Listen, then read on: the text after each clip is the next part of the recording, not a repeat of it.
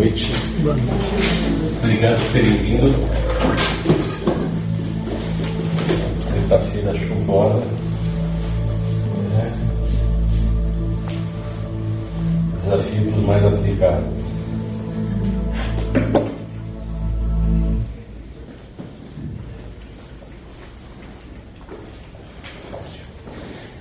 Então, Passaram bem a semana, tranquilinho. Né? O pessoal que não com a gente é, virou bem no feriado. Sim. Né? O pessoal viajou, pegou. Né? Quem tem aquela, gosta daquela desculpa para feijoada no sábado, dos carnívoros, né? Aí faz de conta que tem três sábados no feriado, feijoada todo dia. Geralmente você faz no primeiro dia, depois você recicla, no último você até bolinho, né? Bolinho de feijoada. Né? É aquela, aquela mágica né? É, da transformação. Né? Então, gente, ah, vamos conversando. Né? Ah, a gente tem. Sempre algumas coisas né, que entram em, voga na, na, área espiritual, tem, tem coisas que a gente percebe no mundo a gente comenta. Estamos vivendo é, esse período de é, instabilidades no, no, nos aspectos sociopolíticos em muitos lugares. Né?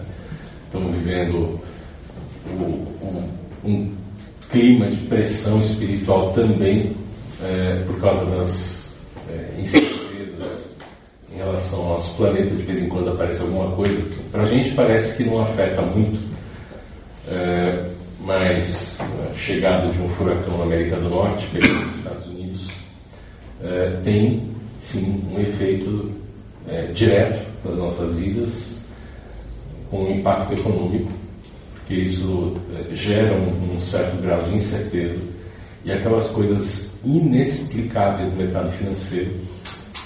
Ah, há, uma, há um receio de que a economia americana vai ser afetada quando sabe ter uma catástrofe dessas, mesmo eles se preparando antes. E aí você pensa, poxa, é um momento em que o fluxo de capital deveria sair dos Estados Unidos, mas ao contrário, ele vai para lá. Né? As pessoas investem e quando tem essas ameaças é curioso. Algumas áreas lá é, ganham investimento, simplesmente porque a, a, crença na capacidade de recuperação da, da sociedade norte-americana é tão forte que eles veem uma catástrofe que eles consideram catástrofe regional ou menor. Eles consideram isso um furacão daquele tamanho capaz de devastar um estado inteiro com uma catástrofe menor. Né? É, porque eles consideram que você vai ter é, o, o, custo de reconstrução e quem tiver investido na infraestrutura de reconstrução lucra. Né? E, e assim, durante uma crise desse tipo lá, em vez do dólar desvalorizar, ele valoriza. Frente ao mundo, o real já não anda com aquela bola toda, né? aí ele dá mais uma balançada aí. Né? Essas altas e baixas, só para quem não, não está acompanhando, a gente tem um período muito pequeno de tempo, um pouco mais a nossa moeda, sim, um período que supostamente a inflação teria que ser uma coisa pequena, né? com menos de um dígito, mesmo na prática, a gente fazendo a média das coisas, não falou, a gasolina subiu bastante, outras coisas subiram, outras não subiram, tem coisa que caiu de preço.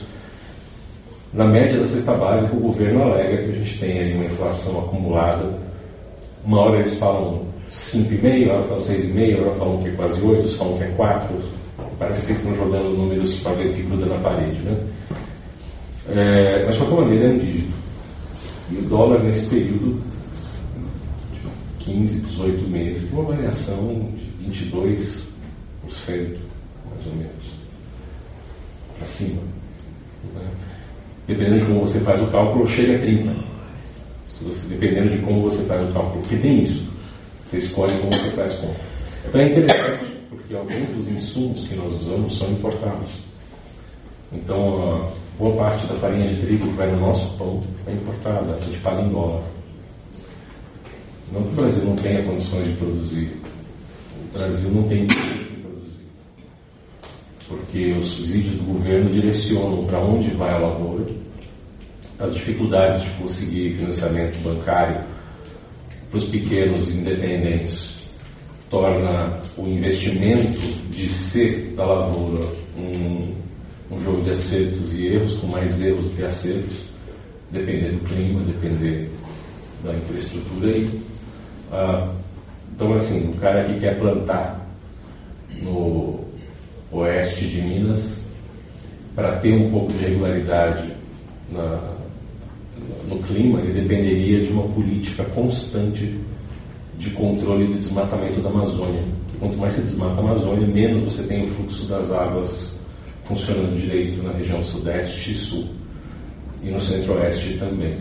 Está havendo uma desertificação no centro do Brasil e muitos estudos né, defendem uh, o modelo de que é por conta do desmatamento progressivo e descontrolado na Amazônia. Então, você tem tudo contra você ter diversificação. E aí você polariza, as pessoas só investem naquilo que há subsídio. Então, os caras. É, aqui no Brasil, você tem incentivo para soja e cana-de-açúcar como sendo os commodities mais valiosos da nossa lavoura, seguindo, seguido depois de outros né, commodities que a gente tem. É,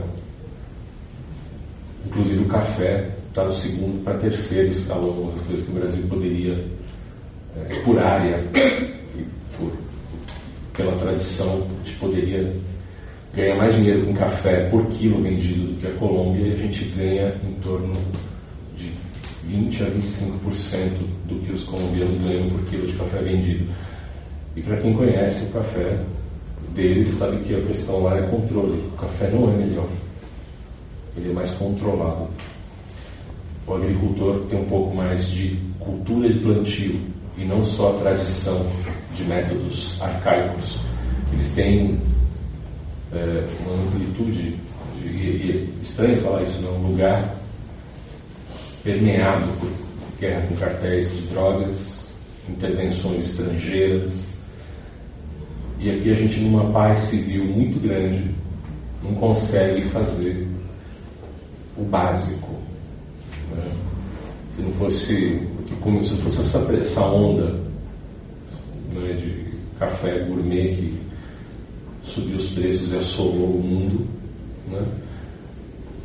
é, não teria nada de café especial no Brasil, porque quem está indo ensinar os agricultores são as, os donos de cafeteria que se educaram, aprenderam coisas diferentes e estão indo lá investindo, investindo o próprio dinheiro para educar esses caras para lucrar depois como atravessadores temporariamente até os caras ganharem pé no mercado e começarem a vender para os outros.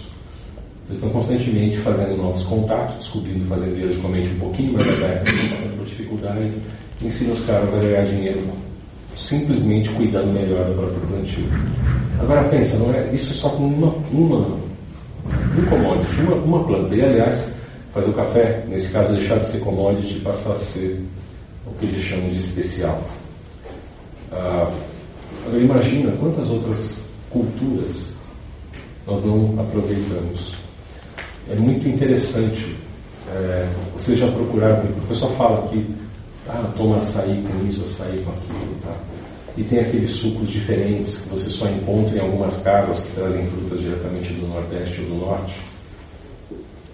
Mas você encontra quando você vai procuravam essas casas de chás importados, chás caríssimos, feitos com as plantas do Brasil, que são exportadas, processadas, viram ingredientes nos chás e são vendidos de volta aqui é, realmente a um preço de ouro.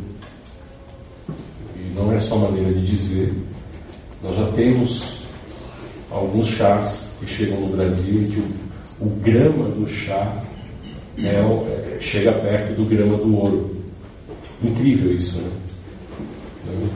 Então você vai lá tomar uma xícara de chá que colocaram 3 gramas de, da mistura e aquilo equivale a você estar tomando 2 gramas e meia de ouro em dinheiro. Né?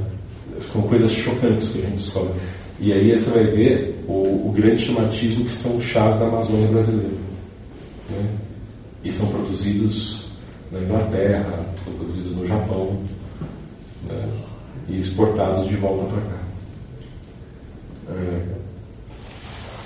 coisas desse mundo globalizado, quando a gente tem dificuldade de estabelecer relações é, entre o, o, processo de oferecer é, educação com a cultura normal. A cultura brasileira não é, é receptiva para a educação. E o processo de educar não acompanha as necessidades da cultura. Então, no Brasil há uma briga feroz para se estabelecer um método de educação dos, dos séculos 17, 18 e 19 para o século 21.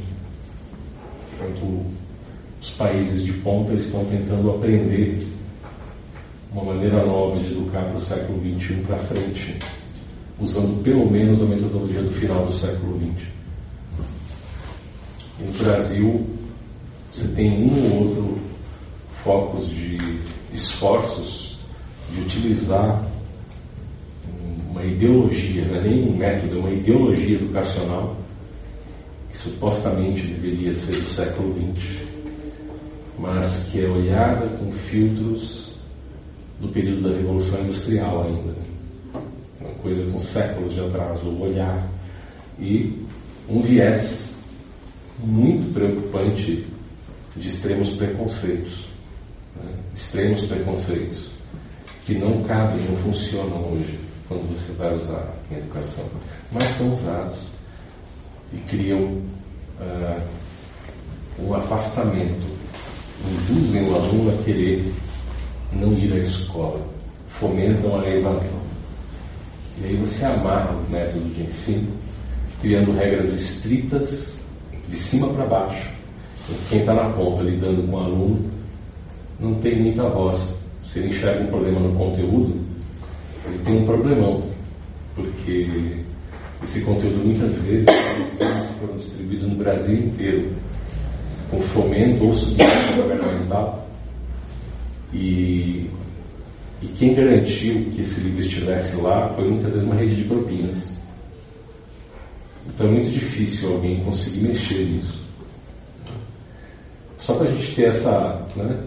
E aí você vai ver o, a não valorização da cultura local, a desconexão do ensino com a cultura, a formação de jovens que raramente têm apreço tanto pelo estudo e quando querem estudar, querem para não ficar onde estão.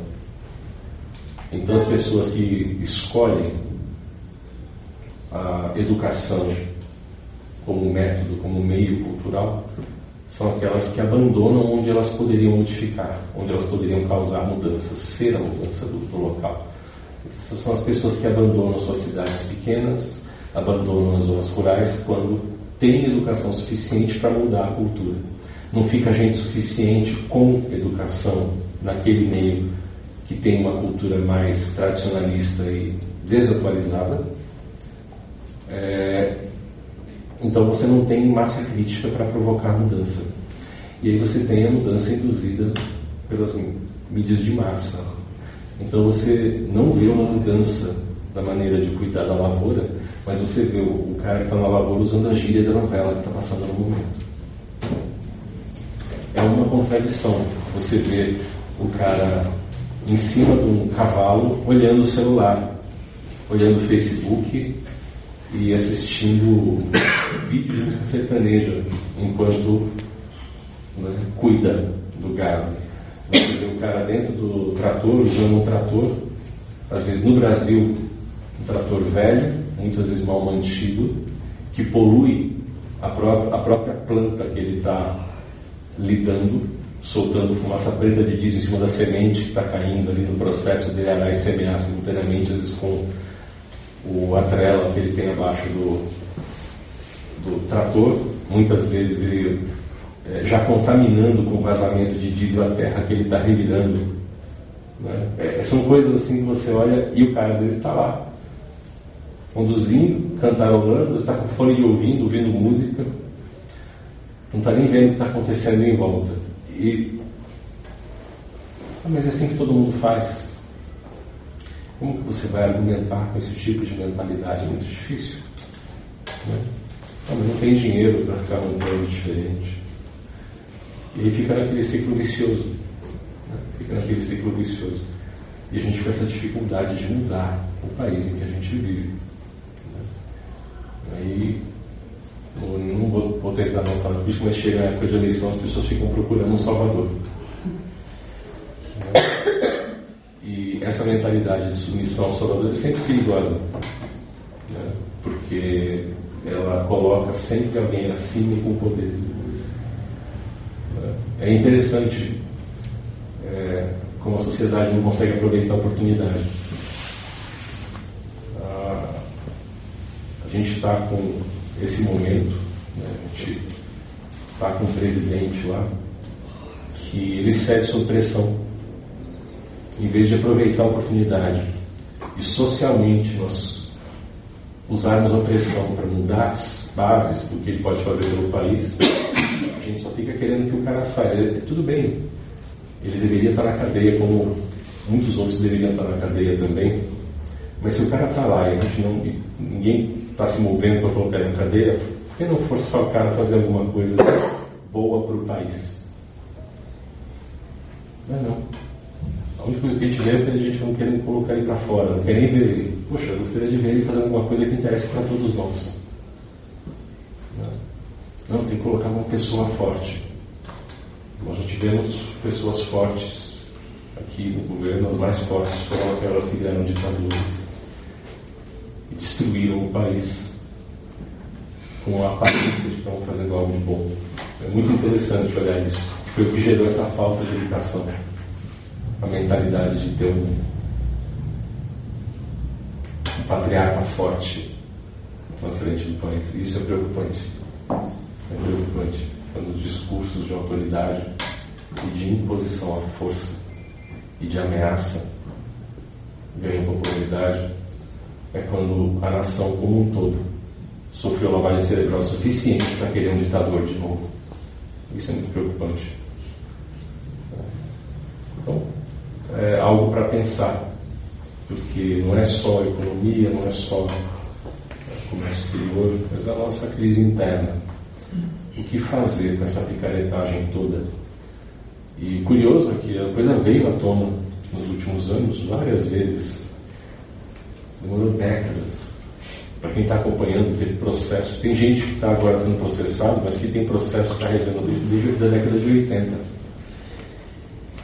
Pela primeira vez estão com medo por causa de um movimento popular começado com uma operação Lava Jato na onda do, do petrolão que abriu portas. Né?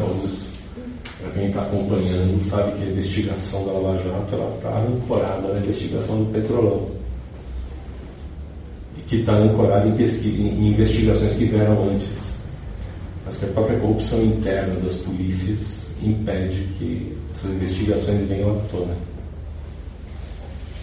E aí a gente tem um sistema ridículo em que o poder judiciário máximo é montado por apontados dos presidentes e aprovados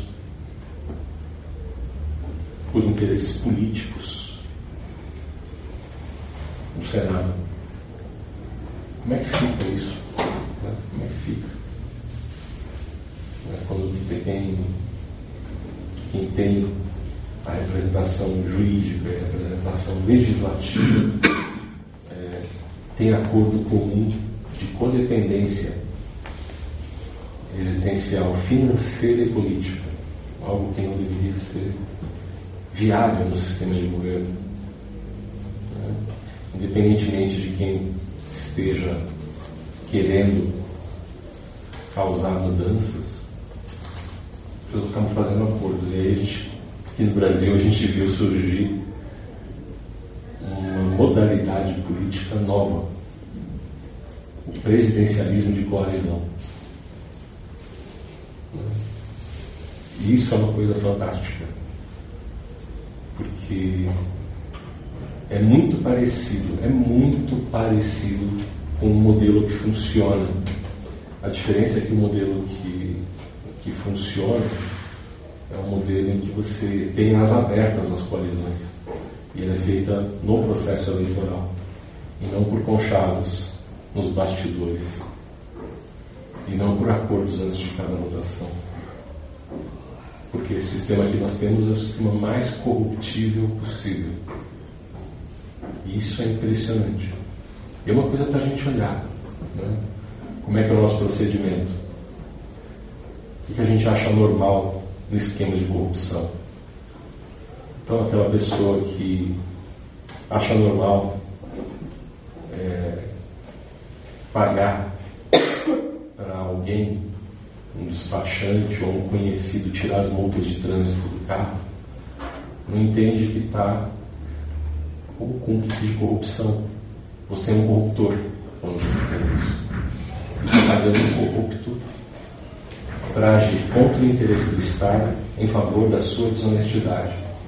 Porque você quebrou uma norma e não quer acabar com isso. Quando você vai e suborna um fiscal de obras que foi lá ver a sua construção, seja com dinheiro, com objeto, ou o que seja, você é um corruptor você é um corruptor e está alimentando um corrupto o seu benefício. Isso é uma coisa para você olhar a sua postura. Quando você é, pede um desconto na hora de uma compra e fala que não precisa de nota. Você está sonegando impostos. E isso é corrupção. Se o vendedor te oferecer a opção, ele é o corruptor e você é o corrupto. Se você pediu essa opção, você é o corruptor e ele é o corrupto, será ser. Dinâmico, né? Na relação de compra e venda, o iniciador é o corruptor. Se você fala, olha, me dá um desconto, não precisa nem de nota, não. Faz um por fora. Não é? Complicado isso. Não é? Quantas vezes você usou dinheiro como, usando um termo do homônimo corrupto no Rio, usou um hidratante, você não hidratou uma relação com algum funcionário público com dinheiro, né?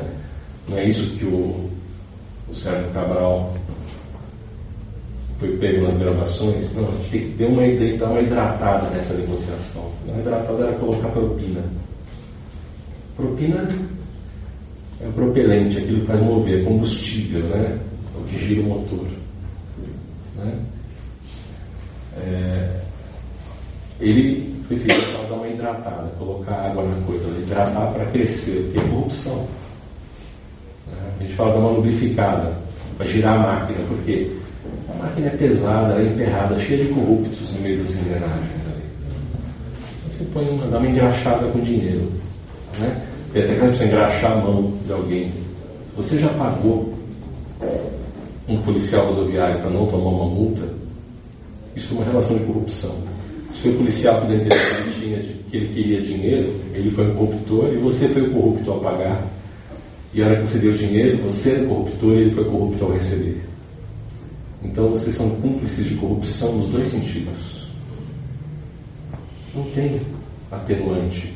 Isso no Brasil é meramente visto como contravenção. Para mim isso é crime. Ponto de vista do cara, é improbidade. Né? Improbidade é, procedural. Do, do nosso ponto, é uma infração, e mais uma infração. É, é interessante essa distância entre infração e crime. Né? É, essa suavidade da troca de palavras, esse, esse descuido que a gente tem com a retidão de costumes e posturas. E você fica um alienígena, né? É, é, muitos anos atrás eu me lembro que eu tive que quase brigar com o guarda dele me multar numa estrada, porque ele queria dinheiro. Eles montaram um esquema, aqueles que saindo de uma curva tinha uma placa dessas móveis né, dizendo que era uma redução né, local que era de 100 por hora para 60 por hora. Eles paravam todo mundo, todo mundo saía da curva perto de 100, porque era o que a placa anterior estava dizendo que era o limite da estrada. E aí os policiais paravam todo mundo e era uma máquina de pegar dinheiro. E assim, o cara dando a entender que, poxa, mas olha, carta limpa, carta nova, você é jovem, não é bom ter uma multa federal, né? a gente pode conversar, não, pode me. Se eu estava em excesso de velocidade, pode me. Depois, se eu achar que está errado, eu vou recorrer na justiça. Ainda falei isso, né? Porque eu estava acima de 60 por hora. Quando eu vi a placa, eu não consegui frear a tempo. Então eu passei por aqui em excesso. Fazer o quê? Antes da época do celular, não tinha como tirar foto nem nada, não tinha como gravar nem nada. Mas eu estava com amigos, a gente estava viajando com os amigos no carro. Eles estavam perto ouvindo. Né? O policial ficou incomodado, porque ele queria mesmo pegar o dinheiro. Falou, fala, fala, fala, fala com seus amigos, o que vocês conseguem fazer. Aí ele falou, não, não, não, eu quero, fiz errado, eu quero pagar a multa. Né? Não tinha pontuação em carta nem nada, eu não corri nem risco de perder a carta. Foi engraçado ver a insistência do guarda em não me multar, ele queria o dinheiro. Porque aquilo, obviamente, não era, não eu percebi o que, era. Depois, conversando com eu falei, pô, aquela distância é impossível ser reduzida de 100 para 60 sem cometer algum tipo de infração. No mínimo, você vai passar muito rápido, você vai frear e descontrolar o carro para um acidente. Um monte de marca de pneu, assim, parecia um tapete preto, cheio de risco preto, assim. É uma imitação de polo aqui no chão, assim, feito em, em borracha. Então, esse tipo de, de corrupção de giro comum gera uma infecção cultural. E isso, como eu falei, tem um grande perigo. É essa expectativa que foi alimentada no Brasil por governos populistas desde a década de 30, é, se alternando com governos autoritários, governos populistas ganhando a, a, o favorecimento por trocas o que é engraçado, porque é um grande movimento de corrupção. Tem que tomar cuidado.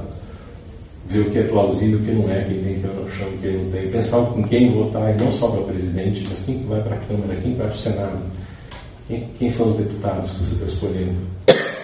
Porque, em última instância, o formato que nós temos, o presidente vai precisar fazer coalizão. E a coalizão é com os outros, com os desconhecidos, que você não sabe em quem você votou que você pegou a indicação de alguém que você nem sabe quem era. É algo para pensar, é muito preocupante. A gente tem essa mania de olhar quem está no topo da escala como dono da coisa e não tem dono da coisa, não uma democracia. Mas a gente fica querendo que tenha. Porque a gente segue, a gente não. É interessante a gente é, olhar a postura quando você tem uma conversa tranquila de reflexão, né, você fala, olha, pensa. Né? Tem que pensar, tem que fazer. Se você se planejar, fazer o quê? E como é que você vai planejar se você não parar, analisar e pensar? E aí partir para ação. Partir para ação de uma maneira que funcione e não só para causar efeito. Agir para causar efeito, a gente viu o que, que deu. faz um monte de acordos para passar coisas que o Brasil não tinha condição de sustentar, quebrou o país. Você consegue mudar o perfil da aparência de um gráfico, mas você não mudou o gráfico de verdade, você mudou a aparência dele. Quando você elimina a pobreza, como foi feito no Brasil, diminui a pobreza, como foi feito no Brasil, o Estado quebra e quando quebra, a pobreza sobe. O que está acontecendo nos últimos dois anos? pobreza subindo rapidamente no país de novo. Por quê? Porque as pessoas não aprenderam a ganhar dinheiro. Elas aprenderam a depender do Estado ainda mais. famílias de nove pessoas recebendo 11 bolsas do Estado. E coletivamente, aquelas pessoas de uma mesma família, elas conseguem angariar em reais mais do que uma família de 11 pessoas trabalhando na cidade. E nenhum desses 11 trabalha. Mas eles precisam de ajuda? Claro. Eles precisam. A estrutura do local eles precisam mudar para eles poderem arrumar trabalho e aprenderem a trabalhar e, aprender, e quererem, terem vontade de melhorar como pessoas. Mas se você simplesmente compra o voto e fica pagando a mensalidade desse voto, essa pessoa não, tem outra profissão a não ser votar. E é muito difícil essa pessoa sair disso. E aí você tem essa estrutura hoje que está afetando tudo, inclusive a Previdência. Inclusive a Previdência, que na projeção atual vai quebrar de 30 a 35 anos, ninguém mais aposenta. Porque não vai ter dinheiro para pagar aposentado. Você vai ter direito, mas não vai ter dinheiro do Estado. E aí? É uma coisa para pensar. E ninguém quer mexer. Aí quando começa como não tem uma pressão do grande público só dos lobbies, vão mexer na Previdência. E todo mundo que tem algum poder de lobby foi saindo da, da, da reforma da Previdência. Os primeiros foram os militares. E depois quase todo mundo que tem algum tipo de influência. Quem que não tem influência? Aquele que só tem o voto como ferramenta. Que é a grande maioria do país. Mas que, como foi mal educado por décadas, não sabe se organizar, não sabe pensar. Quem entre vocês estudou filosofia ou sociologia no fundamental ou no médio? Primário, ginásio e colégio. Você teve primário, ginásio e colégio. No primário você teve sociologia? Eu tive filosofia. Filosofia. Isso. Aí no médio eu tive sociologia e filosofia. Mas eu estudei escola particular. Então, é o que eu ia perguntar. Isso não foi no ensino público, né? Não foi no ensino público. Tá. Então você faz parte dos 8%. 92% dos brasileiros está no ensino público. Então você, e para esses 92% você é parte da elite. Você é parte da elite. Você não é nem ouvido porque você estuda em escola particular. Por exemplo, se você, como eu, foi bolsista em escola particular, mas conta que você estudou em escola particular, você é visto como elite, a despeito de você ser um pobre com bolsa, de você fazer parte de uma espécie de cota. Muito interessante isso. Você teve também uma escola particular. Um pouquinho de filosofia, mas. Escola particular. Não me ensinou. Não. É. Mas interessante, né? no ensino público, primeira coisa que foi tirada é, num momento em que entrou é, a ditadura antes dos militares ainda, quando a gente teve período Vargas, tirou sociologia e filosofia da escola. Depois voltou, entraram os militares e tiraram de novo. Porque não é bom o jovem aprender a pensar. Ele vai ser um adulto que pensa. E se ele pensa, ele vai falar as coisas. Ele vai entender como funciona. Ele vai apontar o dedo e falar: Isso está errado. Agora, você tem uma grande massa humana é, que não tem esse acesso, você tem a, a formação de opinião nos locais. Então você tem locais onde as pessoas se agregam e é muito comum você ter os movimentos trabalhistas como sendo focos de polarização política. O que é outro problema, porque a maior parte dos sindicatos funciona como lobbies, querem influência também. Até o formato sindical no Brasil é pró-corrupção. Ele é pró-corrupção, ele favorece a corrupção interna.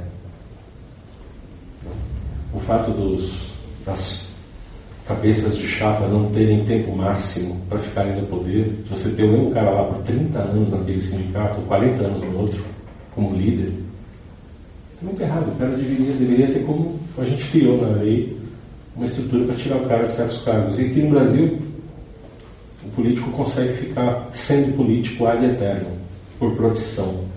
E isso é um problema. Porque aí você cria dinastias políticas. Estamos na terceira geração, quarta geração de algumas famílias de políticos.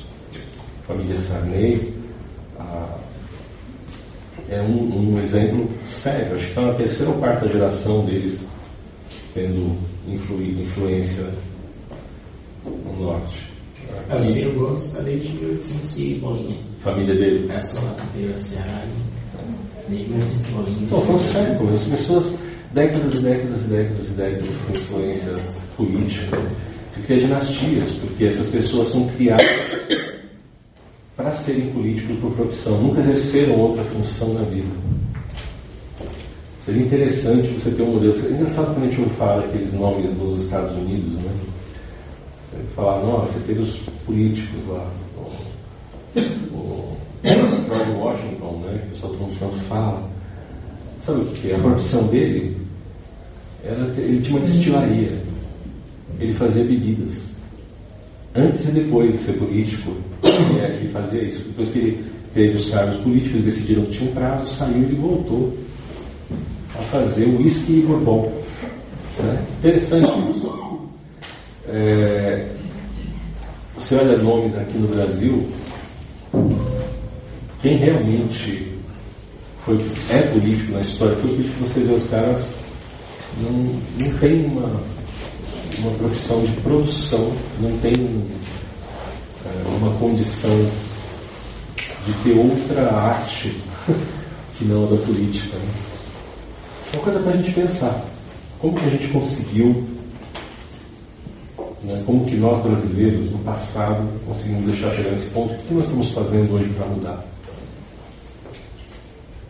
É engraçado, a gente pensa em termos de espiritualidade, a gente pensa em aura, pensa em sensibilidade, em comunicação espiritual, comunicação com os espíritos, comunicação uns com os outros.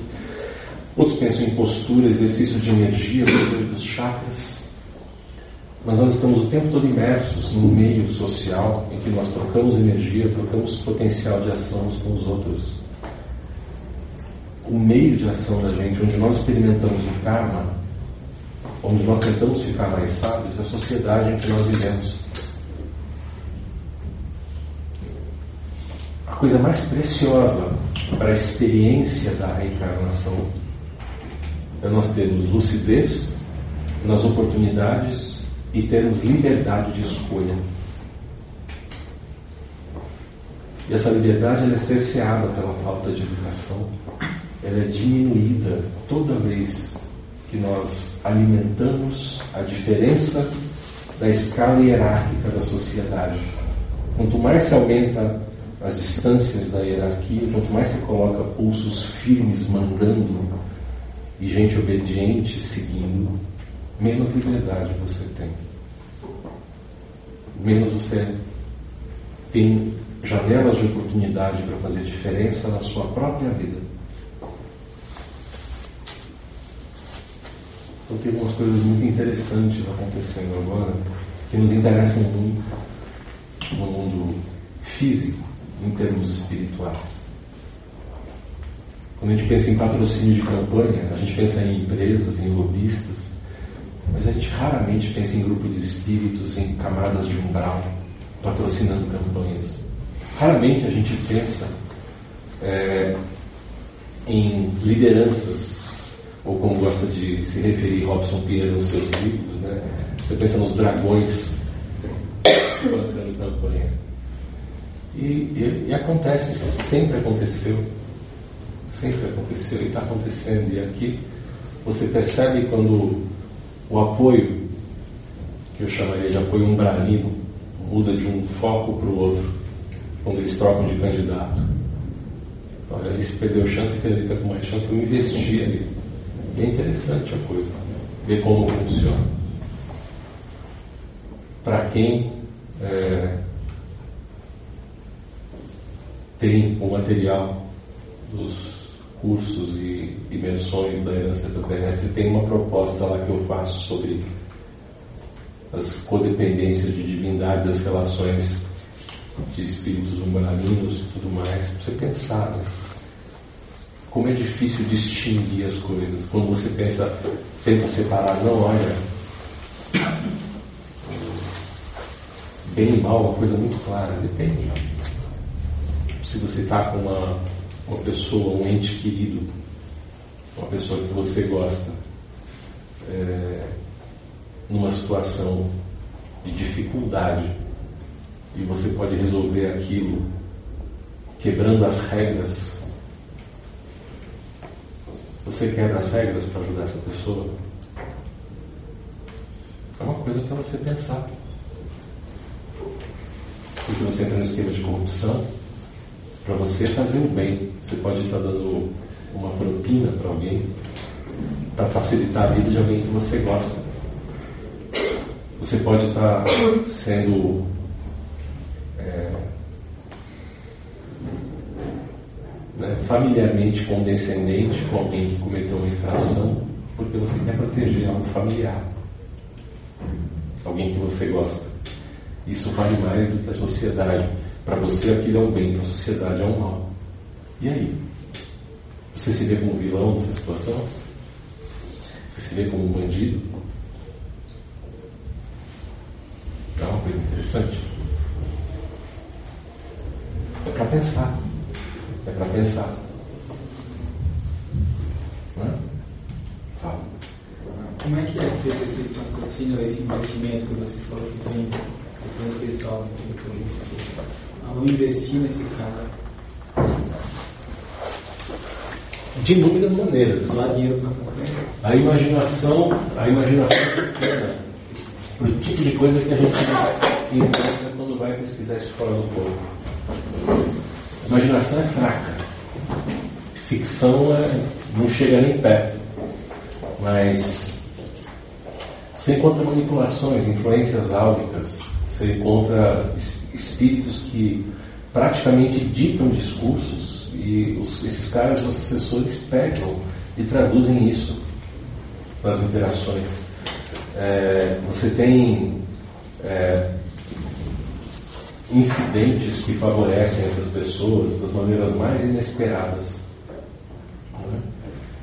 Então, é, você tem ideias aparecendo é, que, que vão favorecer a estrutura de poder de quem é interessante ter mais poder para o pessoal que está no umbral. Por quê? Você gerando certas condições, é, você favorece a, a estrutura que esses caras querem. Tá? Quanto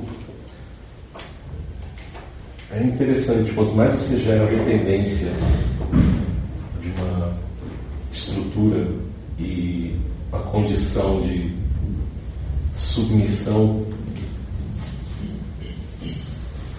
melhor para esse pessoal. Então, criar um contexto em que haja um reforço disso é muito interessante. Percebendo, eu estou pisando em ovos para não dirigir diretamente a ninguém, porque qualquer um deles pode ser patrocinado e porque todo, todo mundo que está nessa estrutura de poder, em algum momento no Brasil, nessa correria pelo poder, pelo menos os protagonistas que a gente reconhece, todos são compatíveis com esse tipo de patrocínio, é só uma questão de oportunidade. Isso não tem apego ideológico, né? De jeito nenhum, de jeito nenhum. Eles, é, não, eles não têm preconceito ideológico, essa é. Porque o pessoal que está ali tem refino cultural, refino educacional e cultural suficiente para ver que isso daí impacta a vida. O que eles têm é o que eles querem fazer e a maneira de chegar. né?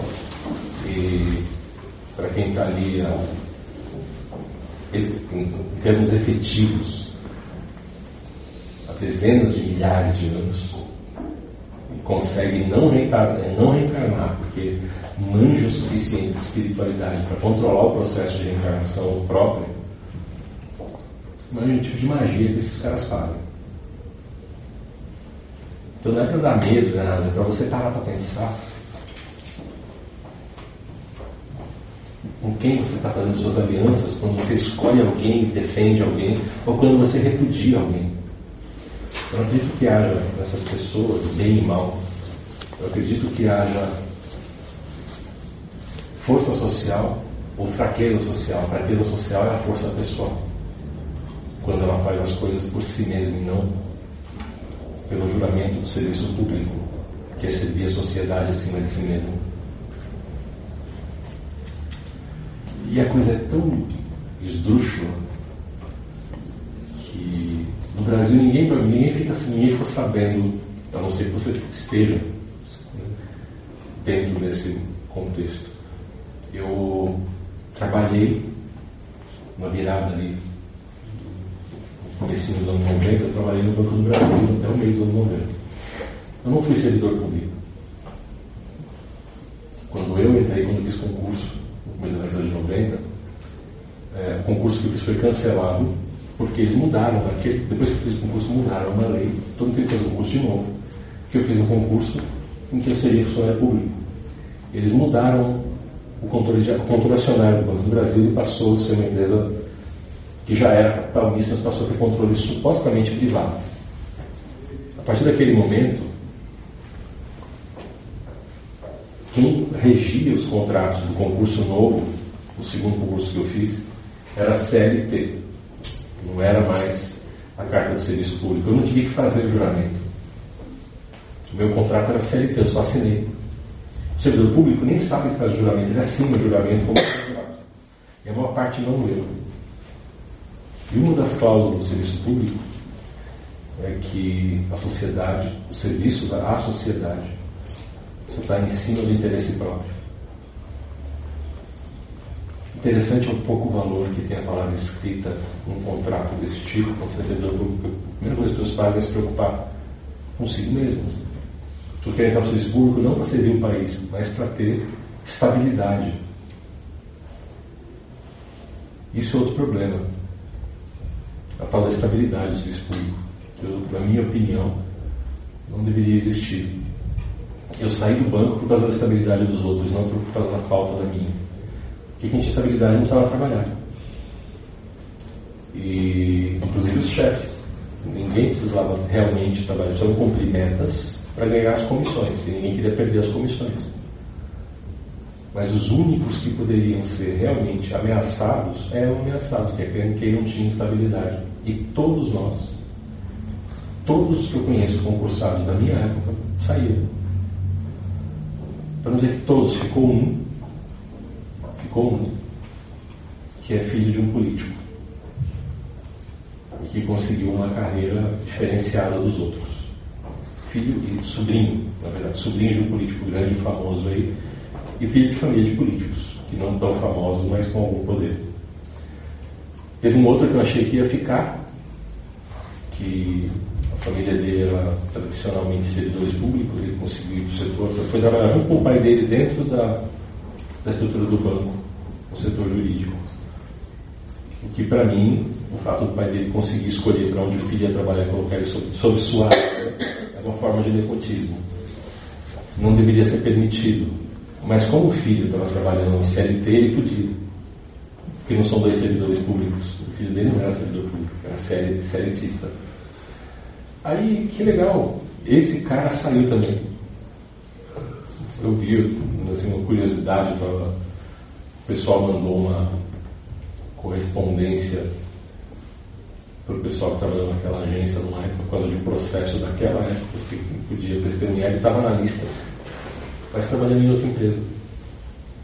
Porque olha só, nem ele aguentou, mesmo com toda a familiaridade, com tudo a favor dele ali, ele também não aguentou. Não aguentei as propostas de corrupção que apareciam e a pressão exclusiva.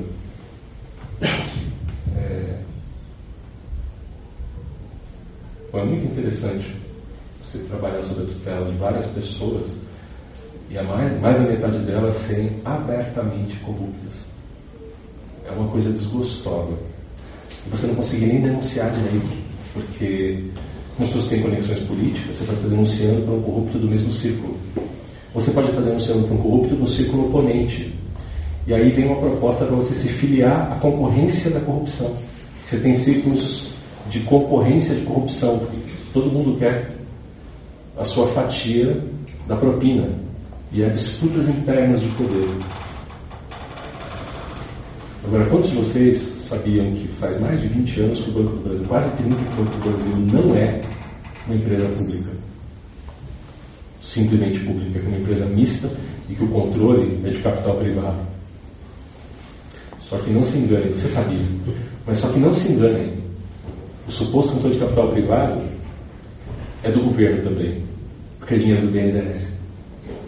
As empresas que supostamente teriam comprado são empresas que não pagaram e as ações voltaram para o governo pelo BNDES. Mas tem aparência de empresa de capital misto. Então o Banco do Brasil já é privatizado, ele não pode ser privatizado. E isso faz com que o, governo, é, quando usa o Banco do Brasil, consegue usar de uma maneira por influência direta com, e aí eles têm a liberdade de usar a Caixa também. Por isso que o Brasil e a Caixa são dadas juntas conjuntamente, isso não poderia pela Constituição, mas sempre passa. Porque a manobra foi feita nos anos 90, no final dos anos 80 e pegou nos anos 90. É genial, gente. Os caras planejam corrupção de longo prazo, assim eu vou fazer isso agora, vai dar para roubar melhor daqui 15, 20 anos. Aquele planejamento que você não tem no saneamento público, que você não tem na saúde, você tem na corrupção. Então, pensa em quanto você também é cúmplice dessas coisas nas pequenas ações. Porque você pode ser sem perceber. Se deixando levar aquela brincadeira de não pegar no latão preferir desconto. Naquela brincadeira de pagar o guarda para não te multar, ou quando o despachante, nossa, quer que tire essas multas aí? Sai tanto.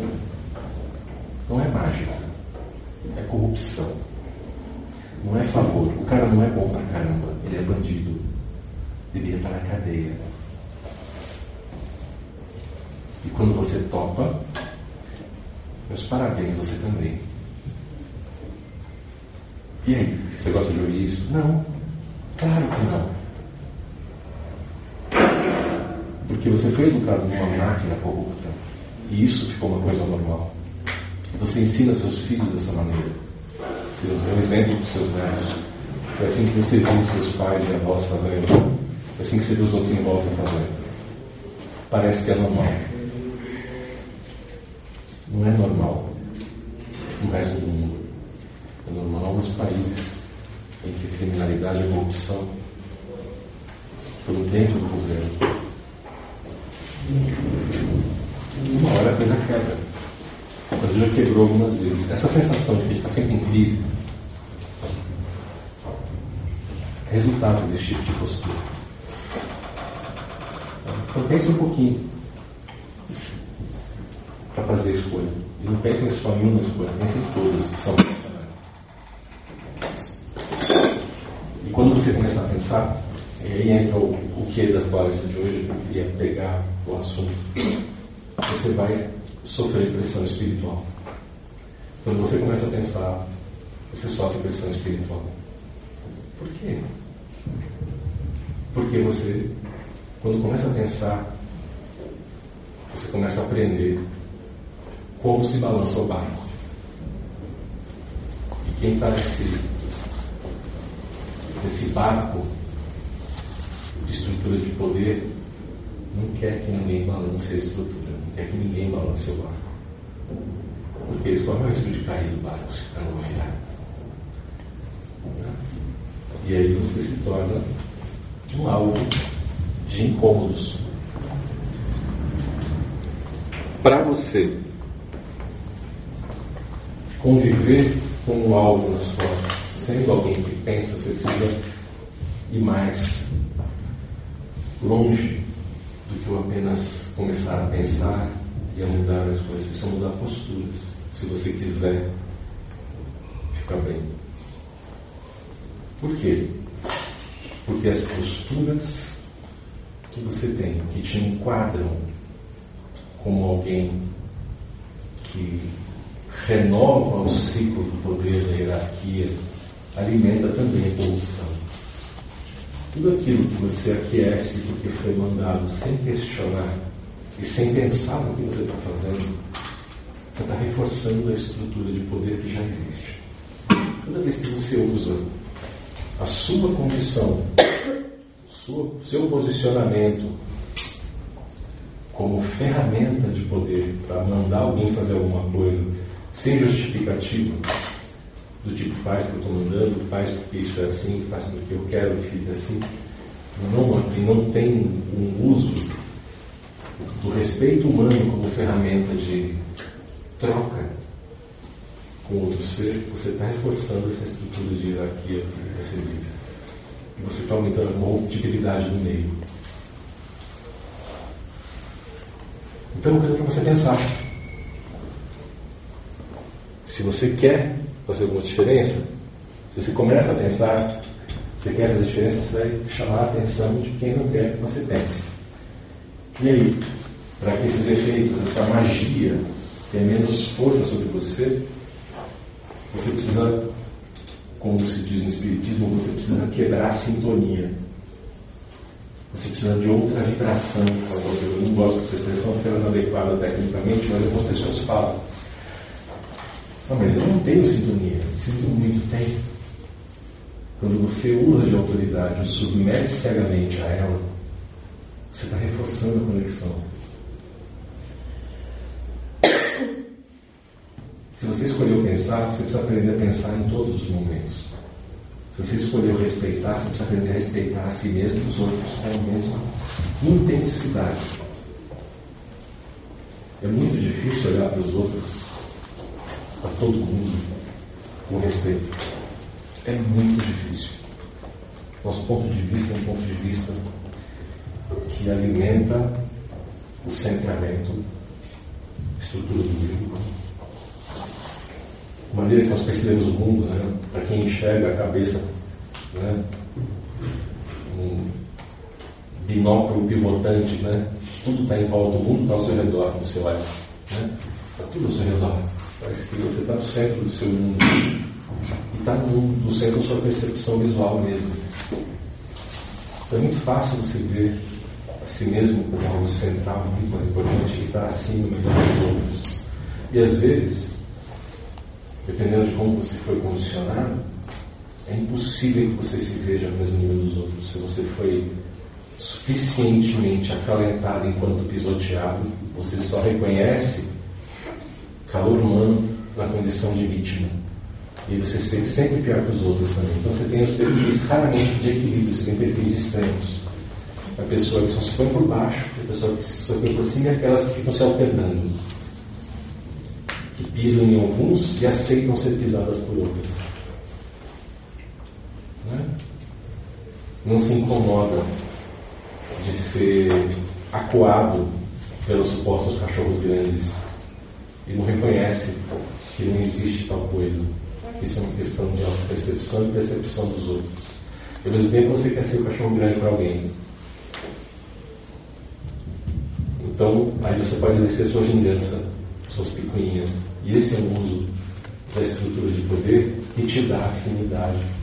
E quem está no grau te dá afinidade com essa estrutura de poder que está mantida hoje. Ao mesmo tempo, para você funcionar na sociedade, você pode se ver em situações de trabalho em que exige que você seja autoridade e que você se submeta numa estrutura. Mas você comenta que a pessoa pode por dentro não estar tá se metendo, embora ela por sua água. O exemplo mais simples para dar é estar aqui. Eu estou falando para vocês numa condição de discurso.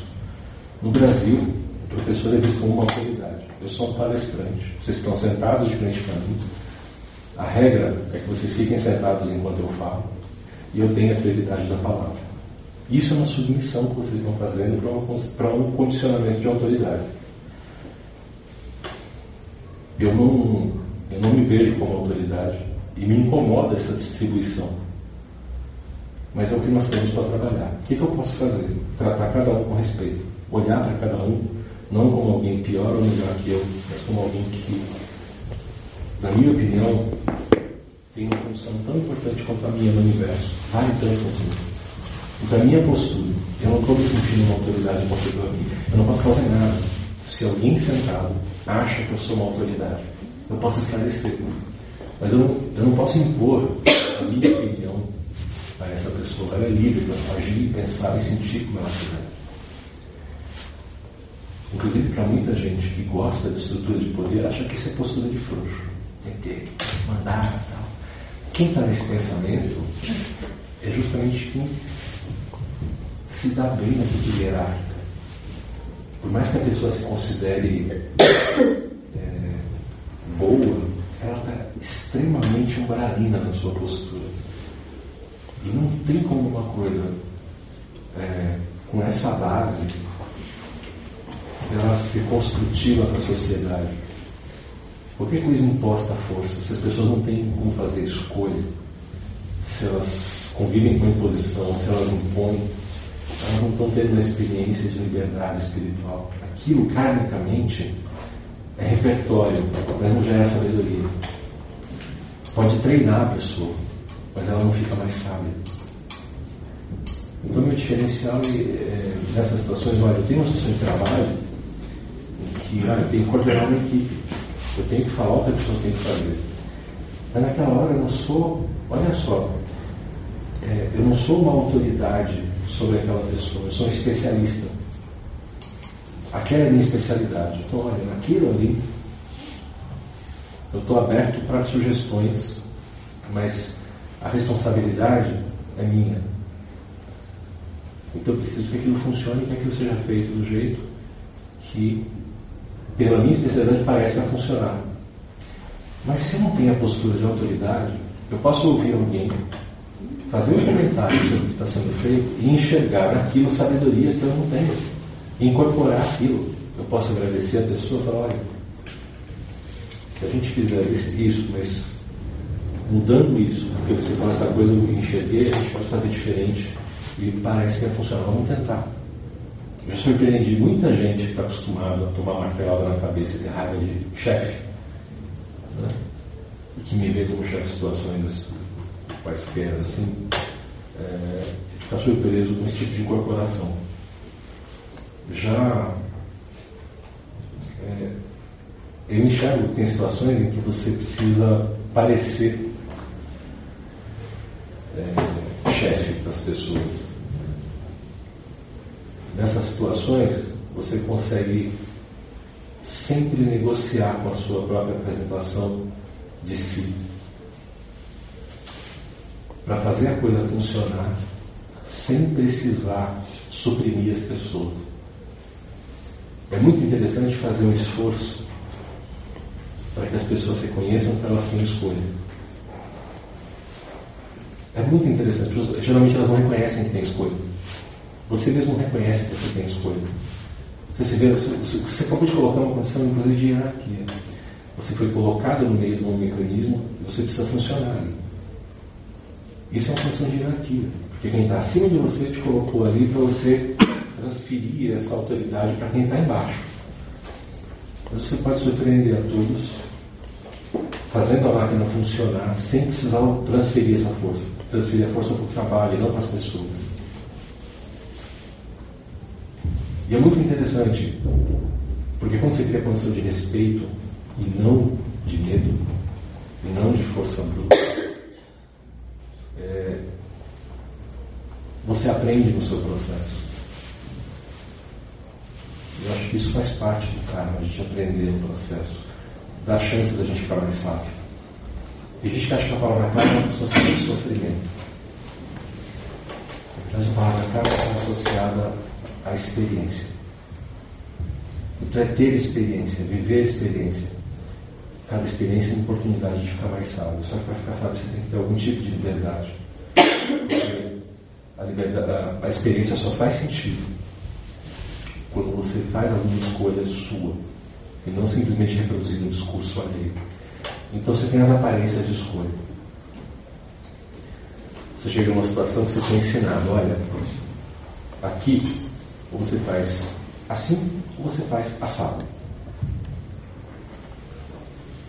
Mas o jeito de fazer, o assim ou o assado, não precisa ser igual você viu quem falou fazer. Mas quem falou está esperando que você faça do jeito que ela disse. Porque o resultado final, que é X ou Y, ou às vezes as duas levam para o mesmo X, o assim o assado se encontram no mesmo X, o X é é importante para o funcionamento da máquina.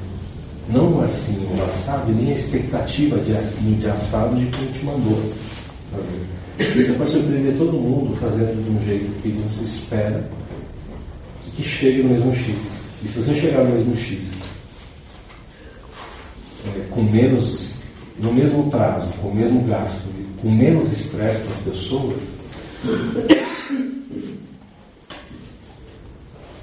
e se reduzir gasto e se reduzir prazo ainda, melhor ainda, porque você acabou de descobrir uma das coisas normais do universo. Quando você tenta forçar a natureza, ela deixa de fazer o caminho mais eficiente.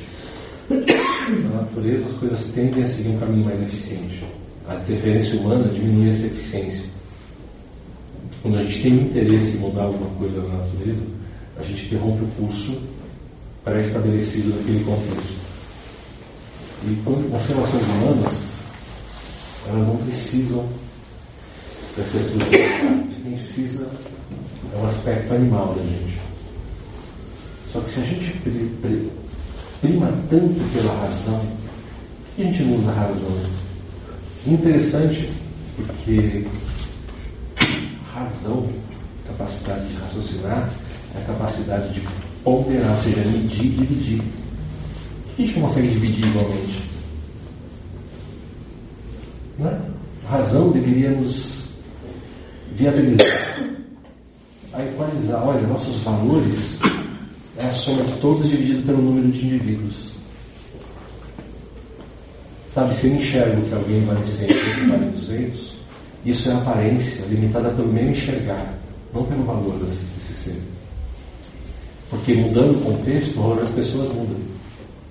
Se eu estou num contexto em que eu preciso de pessoas que resolvam problemas matemáticos, são as pessoas com habilidade de raciocínio matemático que vão valer mais. Se eu precisar de pessoas que são capazes de empurrar uma coisa pesada, quem tem musculatura e saúde física vai ter mais valor.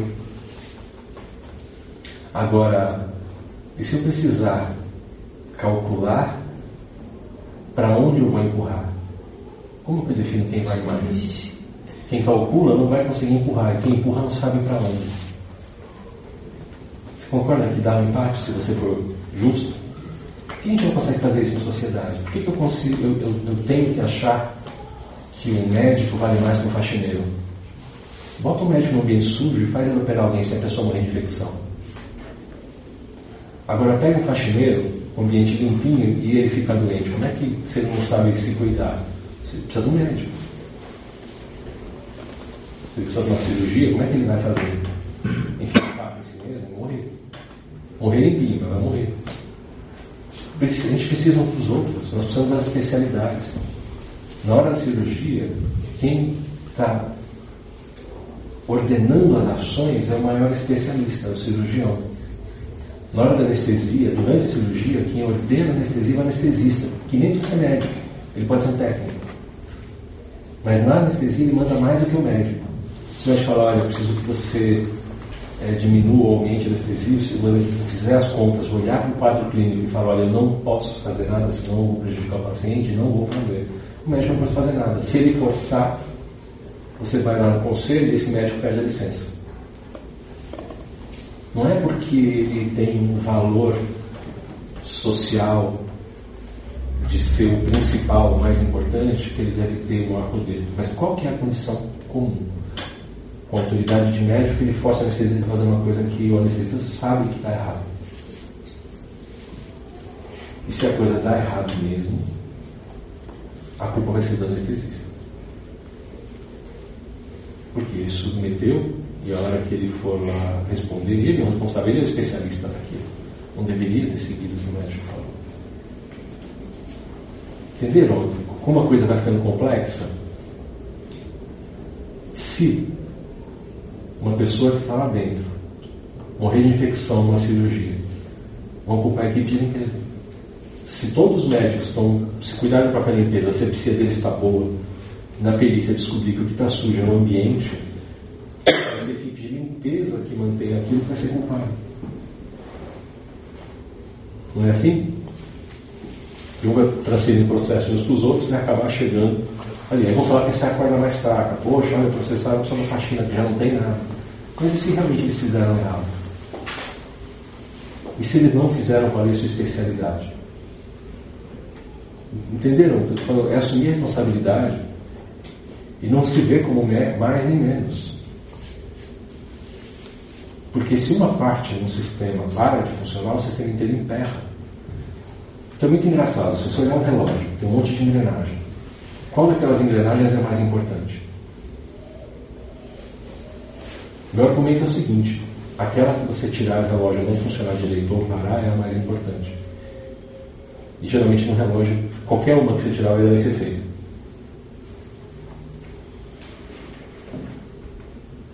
Nossa sociedade é uma máquina, nós dependemos uns dos outros. Só que o contexto sociopolítico faz parecer que não.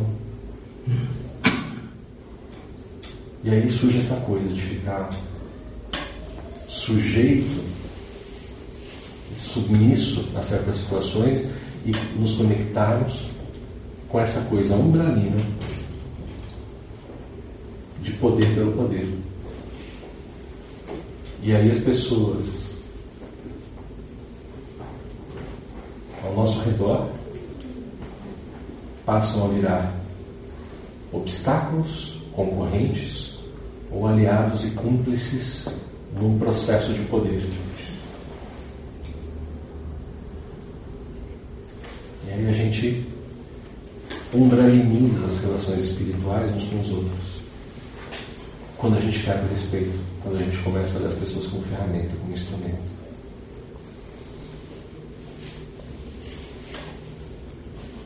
E funciona, isso dá a tal da prosperidade. Tem um monte de autoajuda por aí ensinando você a fazer isso com eficiência a ser mais e mais um galinho.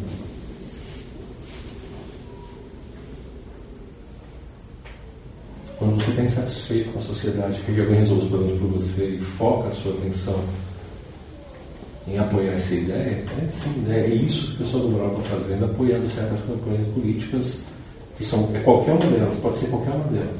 Porque, como eu disse, na minha opinião, no momento, a gente não tem um que não tenha perfil de querer poder pelo poder. Não tem um que esteja lá pensando no povo. Não tem. Não tem. É... Não tem uma aura que eu veja e não veja essa assinatura. O que eu vejo é o apoio maior vindo de um lado, vindo no momento em que alguém está com um discurso mais próximo do que uh, o pessoal que está no grau gosta como estrutura de poder. De pesquisa, está subindo a pesquisa, então é. Então não é só isso, porque é, tem pessoas que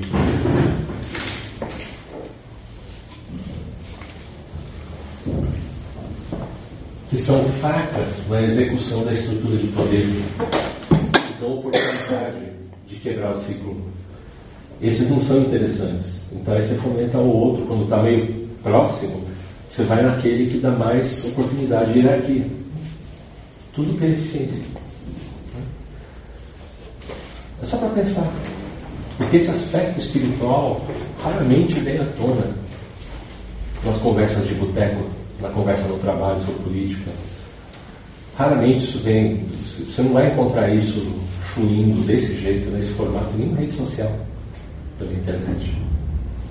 Então vamos lá, eu falando, acho que a gente anda conversando sobre assuntos mais diversos e às vezes eu faço umas piadinhas, umas pinceladas em política, mas raramente eu dou uma, uma conversada sobre esse aspecto espiritual. E hoje eu achei que era uma, uma coisa interessante. Eu achei que valia a pena entrar nessa vertente, que eu acho que é uma vertente é interessante, para todo mundo, para reflexão e para reconhecer o que é que você faz, para pensar quanto você gosta dessa estrutura de umbral. Porque se você gosta de mandar e ser obedecido, se você gosta que tem alguém forte mandando em você, você é cúmplice do método hierárquico. Né? Está lá. Vaga garantida na escala de poder. Né? É uma coisa para você olhar para você mesmo. Se rever. Por quê? que você tem esse, esse perfil. Não é para você se ficar se sentindo culpado, ficar com raiva. Né? Você, você pode fazer, mas não é obrigatório. Você pode escolher o que você quiser. Mas a minha sugestão é você olhar de onde vem isso. Por que é que você entrou nessa? Qual é o, o conjunto de referenciais? Quais são as suas memórias que te levam a isso? Quais foram as suas experiências? Qual foi a aprendizagem que te colocou nessa situação? De gostar disso. De sem perceber, estar tá agindo em prol daquilo que acredito que a maior parte das pessoas aqui, isso é uma, uma máxima aristotélica. Todo homem, ele fala, todo homem, no caso do ser humano, é para si mesmo bom. Não é questão de bem e mal. É uma questão daquilo que você considera ser bom. Para você, você é bom. Aquilo que você considera bom é aquilo que você faz. Agora, quando a gente pensa no bem da sociedade, não no bem absoluto, mas no bem do, do meio, o bem do Estado, o bem comum. Porque se está todo mundo bem, você fica mais seguro. Se ninguém está tendo falta, é muito pouco provável que alguém queira tirar aquilo que você tem. Então, é mais seguro, é mais tranquilo. Né? Se você tem empatia pelos outros, se não tiver ninguém passando fome, você não vai ter que se sentir mal vendo alguém passar fome. Mesmo que isso pareça ser um princípio egoísta de pensar nos outros, nós somos, como animais, fisiologicamente egoístas. Espiritualmente é que nós precisamos ser sociais no ponto da empatia e equivalência. Nós temos um instinto de empatia na nossa espécie. E quanto mais semelhante o outro for a você, mais fácil tem empatia. E nós somos tão fantásticos na sociedade por causa do elemento espiritual e da cultura que nós temos empatia com bichinhos, nós temos empatia com coisas que nem são humanas. Só que nós temos uma grade tão grande de classificação social que nós falhamos em ter empatia com outros seres humanos, simplesmente pela roupa que elas vestem. E é para pensar isso. Da onde vem? Como que você é cúmplice disso? Da onde vem essa conivência? Está disposto a pensar? Que dá trabalho. Então é fácil você ouve, às vezes você acha interessante o que está ouvindo. Saiu porta fora no final da palestra, continua fazendo do jeito que você sempre fez, continua agindo como sempre agiu. E acha, nossa, a palestra foi boa, mas você colocou alguma coisa em prática?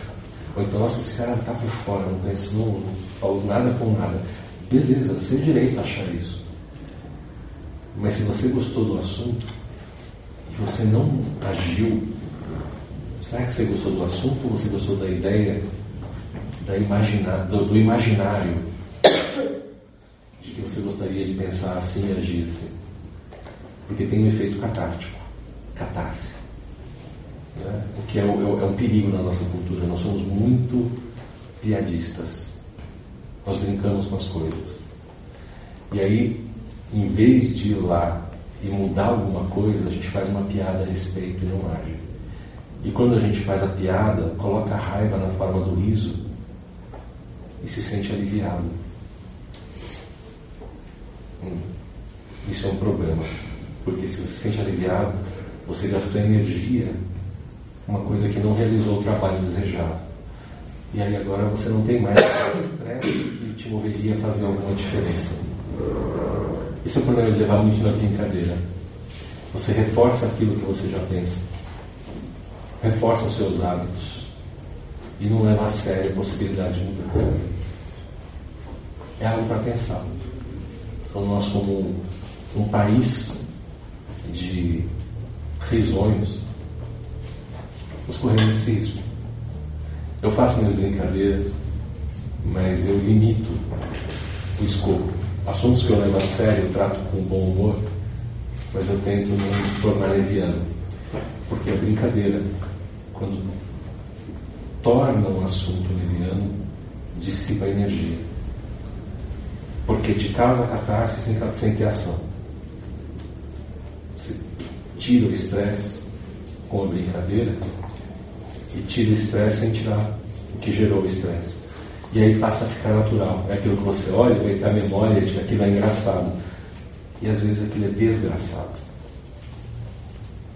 Desigualdade social é uma coisa desgraçada. Nós convivemos com isso na base da brincadeira. Quantas piadas o preconceito de cor, o preconceito de gênero são comuns no Brasil e que as pessoas têm que se segurar para não fazer em público, porque hoje está pegando mal em alguns lugares.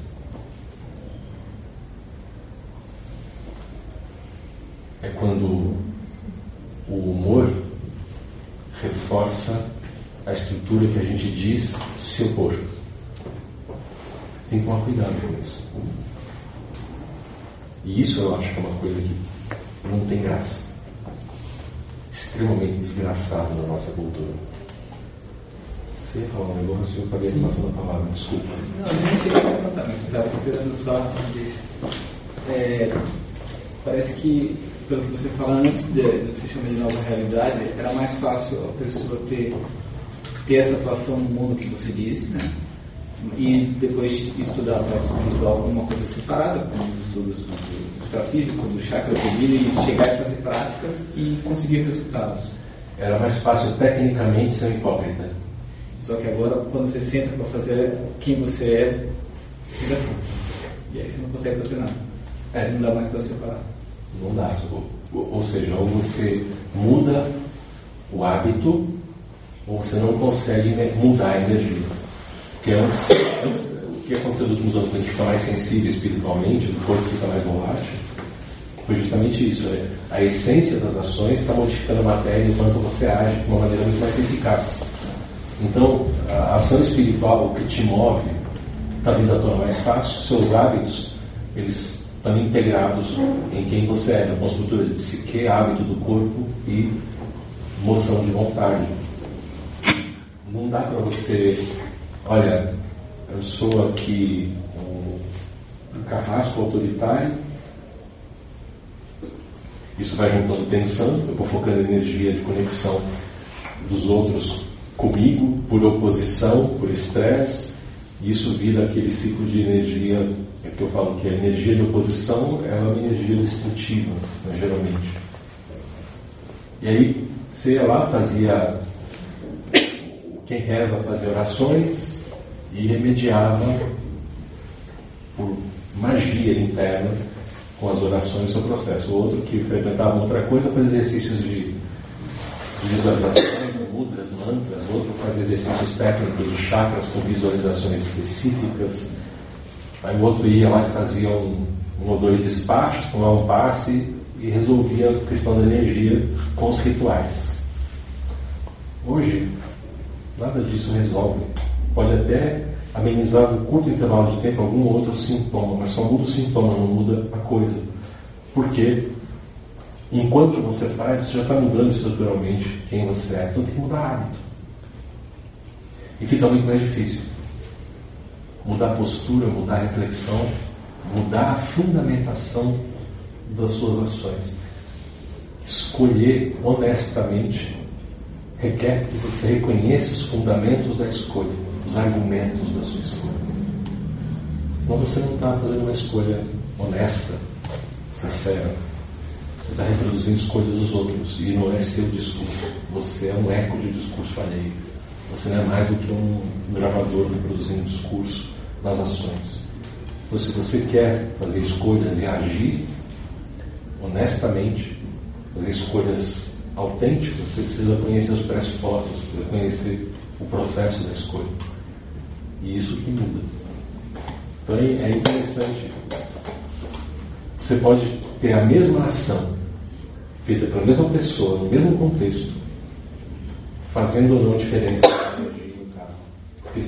você pode chegar à conclusão, honestamente, que o melhor curso de ação é aquele que o sistema estava te impondo. E fazer aquilo, só que não porque foi imposto, mas porque você chegou àquela conclusão. Aí tem valor kármico bacana, você está aprendendo algo.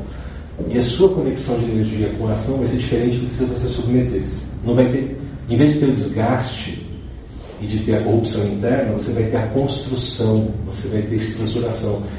E a reação dos outros, a ação vai ser diferente. Que o que você, o que você imprime na ação vai ser diferente. Então, quem está participando da ação com você não vai se sentir coagido ou submisso, mas vai se sentir alguém que compartilha da ação, parte da coisa. E se a pessoa se sente parte, ela não necessariamente tem que se sentir menos ou mais. Ela tem a opção de se sentir equivalente. Notem que eu estou cuidado de não falar iguais, porque eu acho que tentar impor igualdade é desrespeito. Como eu disse, eu acho que nós temos papéis diferentes, nossas especialidades têm momentos diferentes, aplicações distintas. Nós não somos iguais, mas eu acho que as diferenças se equilibram na equivalência. As diferenças entre nós. Então, é difícil falar em igualdade de gênero quando o papel na reprodução é diferente. Mas o valor não, dá, não, não dá certo. Você até tem clinicamente técnicas, já tem engravidar a homem, homem já fizeram mulher ficar grávida usando material genético de mulher. O pessoal tá, tecnicamente consegue fazer essas coisas. É, mas nas, condi nas condições normais, em, em, situação de natureza, um não reproduz sem o outro. Então o valor não é diferente. O valor não é diferente. A questão é que a especialidade é uma diferença. E hoje em dia não é falar, olha, em, diferença, nossa, não, isso é preconceituoso, pelo contrário. Eu estou tentando não ser preconceituoso, tentando não ver que a diferença tem implicância de valor.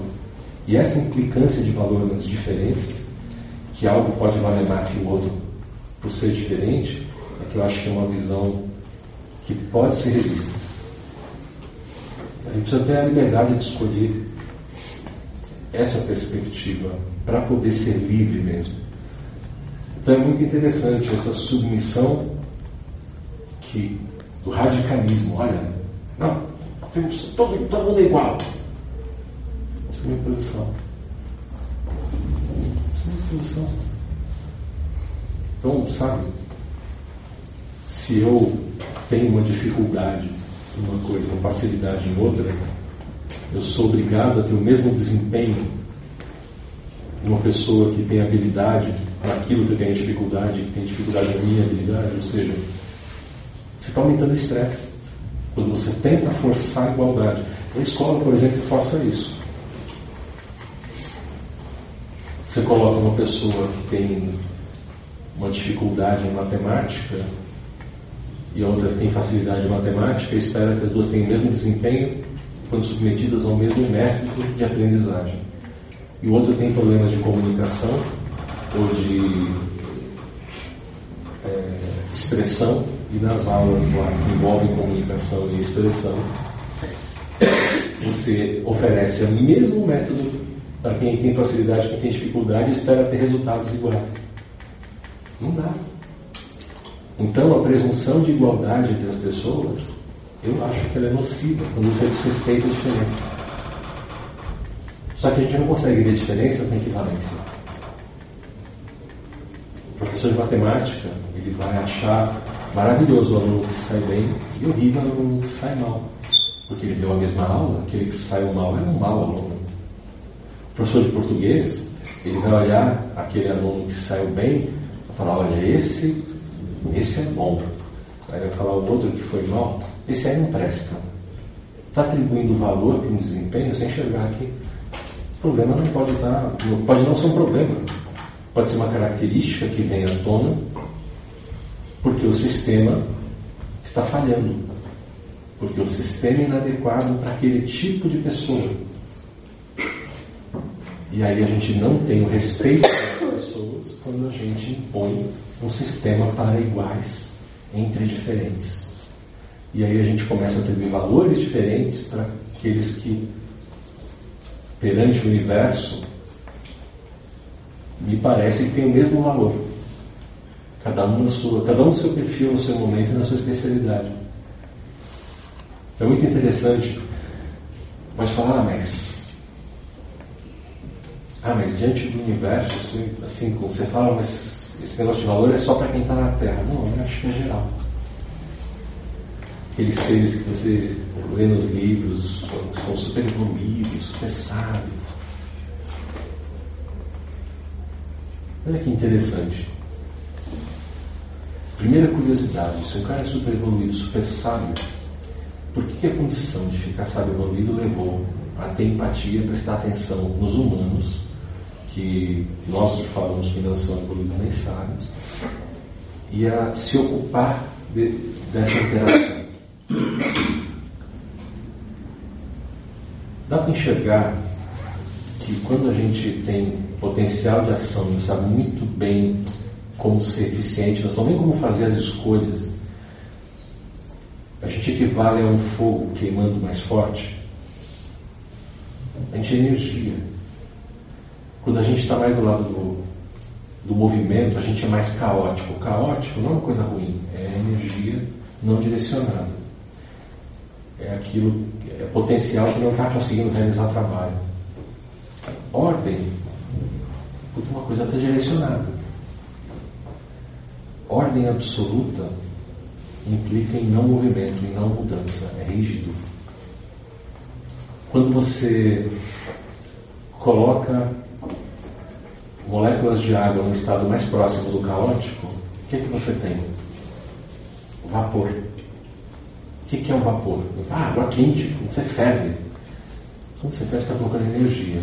As partículas vão chacoalhando, chacoalhando até que elas escapam da forma líquida e viram vapor a gente usa para realizar trabalhos. A gente gira motor, faz várias coisas com esse vapor. É legal. Só que é uma coisa que depois que virou vapor, depois que escapou do confinamento, é uma coisa descontrolada. A tendência, inclusive, é resfriar e virar água no nosso ambiente, de novo. Que é a condição da nossa temperatura ambiente, a condição da, normal da água é líquida. Que é uma coisa média, intermediária. Ela se adapta melhor, funciona muito bem. Então, quando você esfria, as moléculas que estavam juntas elas vão se organizando. E elas se organizam tanto que elas formam cristal que a gente chama de gelo. A água cristalizada é quando suas moléculas não se mexem.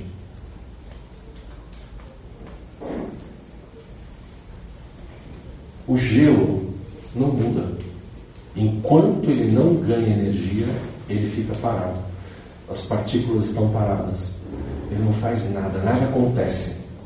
O gelo é um estado das moléculas paradas no tempo, umas em relação às outras. Elas estão paradas no espaço e no tempo. A distância entre elas não muda, nada muda. Dentro do gelo, nenhum trabalho está sendo realizado. Nada novo acontece. Tanto que a gente, quando vai pesquisar o passado, a gente vai no gelo, faz buracos profundos e pega um gelo bem mais antigo, que está muito tempo congelado, para você descobrir como é que era o passado. O que, que você faz? Quando você esquenta, o passado vem à vida. Você descobre coisas vivas, micróbios, micro-organismos que estavam vivos há milênios atrás. E que agora você pode investigar porque, porque eles pararam de mudar. Por uma coisa, ordem pura, organização total, não tem mudança, não tem inovação e não tem ação. para que o mundo funcione, a gente equilíbrio de caos e ordem. Nós vivemos nesse equilíbrio de caos e ordem constantemente balançando para lá ou para cá. Ordem demais, a gente para de criar, para de agir. Caos demais, as coisas não fazem sentido. A gente busca o caminho do meio. Tudo bem? Pensem no seu procedimento, nos seus processos quanto você precisa de causa e de ordem. Por que, que um cara sábio, que tem muita ordem, precisa olhar para o lado do caos? Porque ele precisa de energia para mudar, ele precisa de estímulo para ter alguma coisa diferente de si. Então, para ele, o nosso caos vale muito. O caos de uma pessoa, que a gente observado por alguém que é muito ordenado, vale para ele tanto quanto a ordem dele vale para ele mesmo. E a gente precisa também desse valor, dessa ordem. A gente precisa olhar que, olha, o meu caos não vale mais do que a ordem de alguém mais sábio. E a minha ordem não vale mais do que o caos de alguém mais, é, vamos dizer assim, num estado de mais energia do que eu. Tem pessoas que são menos tranquilas, menos ordenadas do que eu aqui no nosso mundão. Pessoas que são mais sábias aqui no nosso mundão. No meio que privilegia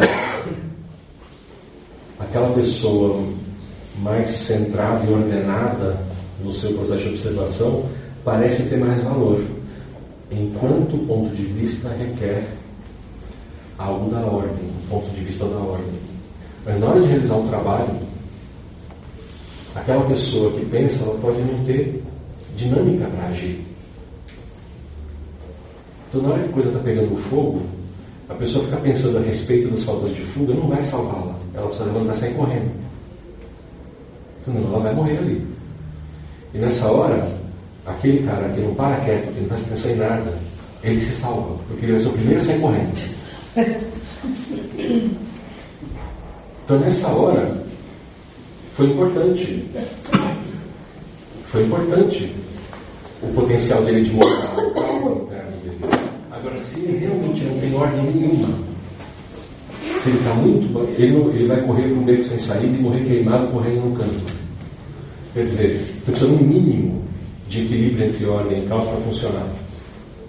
Ele pensa demais, precisa de um pouco de ordem, de um pouco de caos para poder sair na hora adequada e ter energia para se movimentar.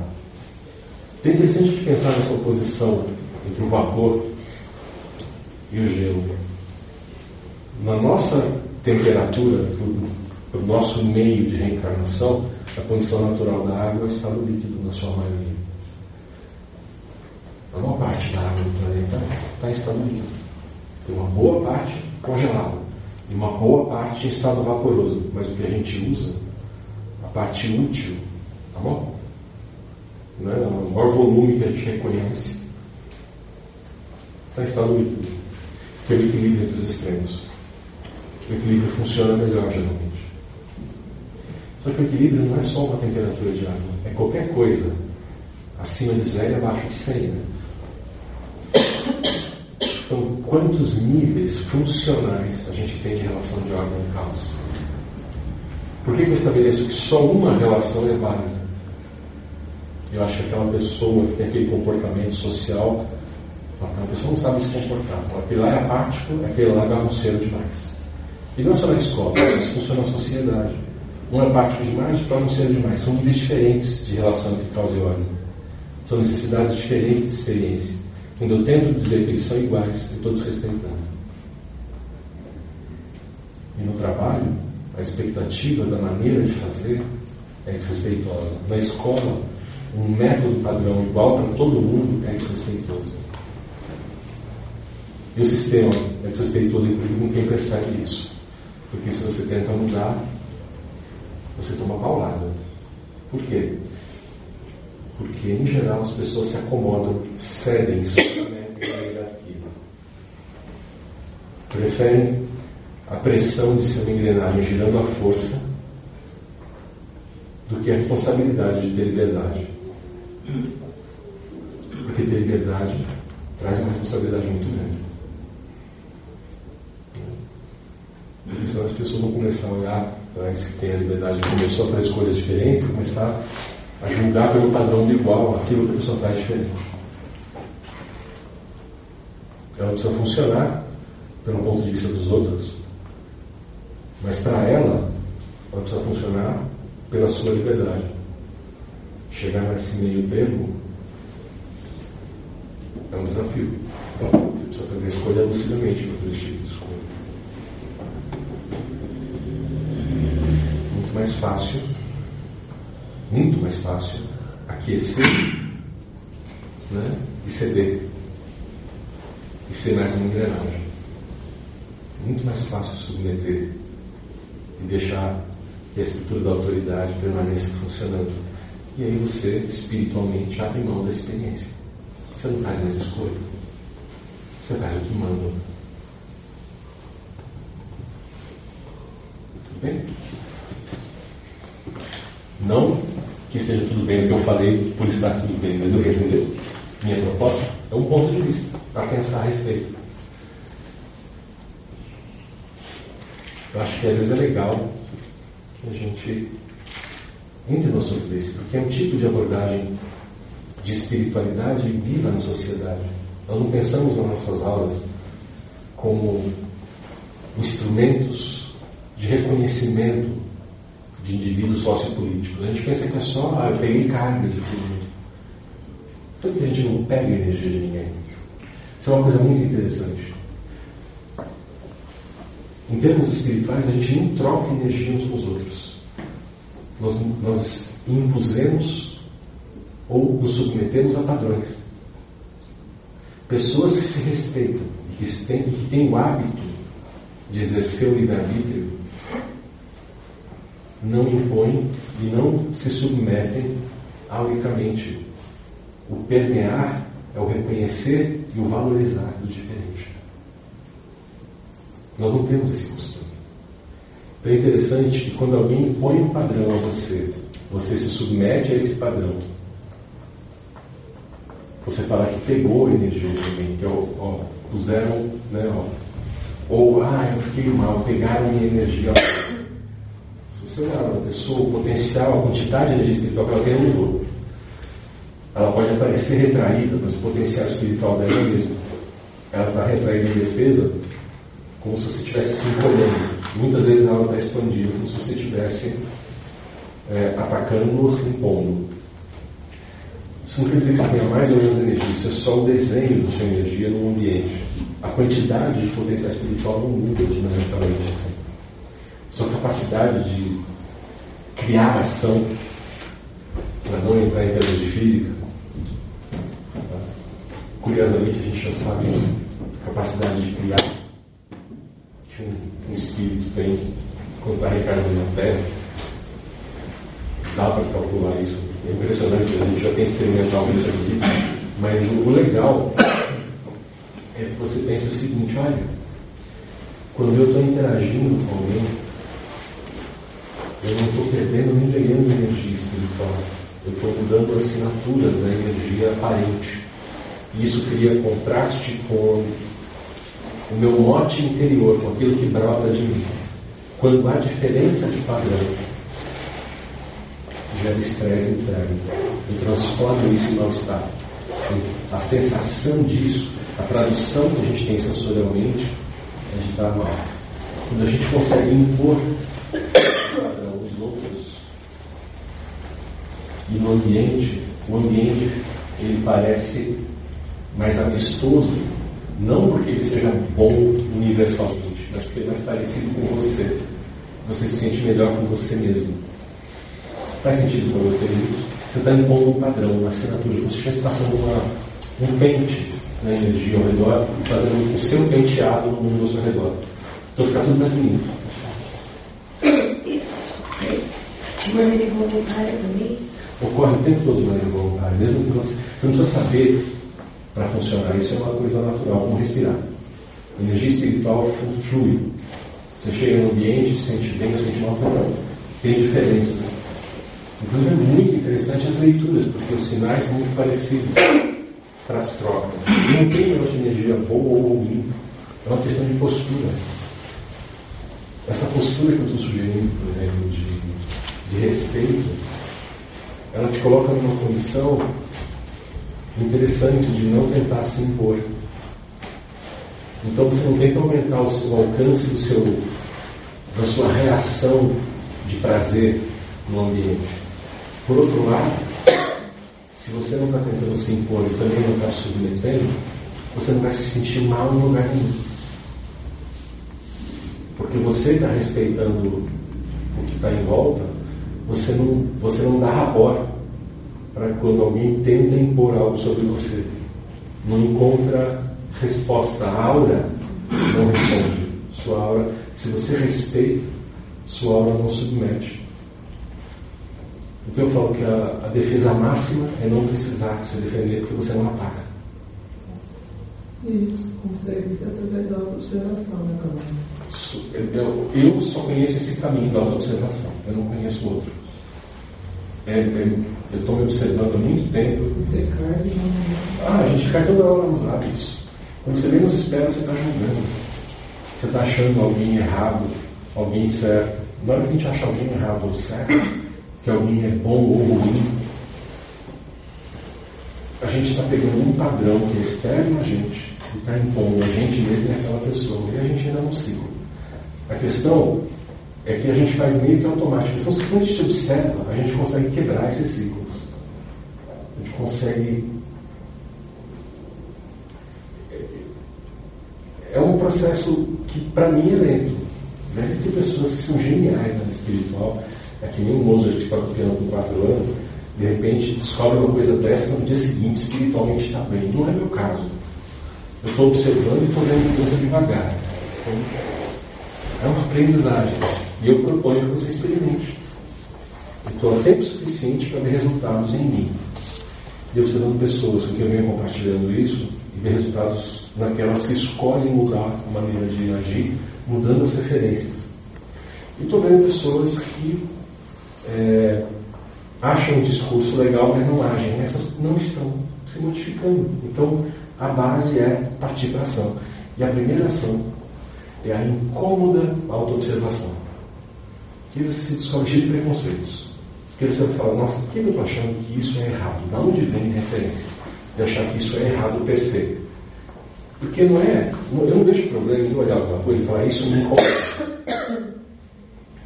Agora é diferente de eu falar, isso é errado. Porque eu estou achando que é errado porque me incomoda. Eu não estou questionando por que me incomoda.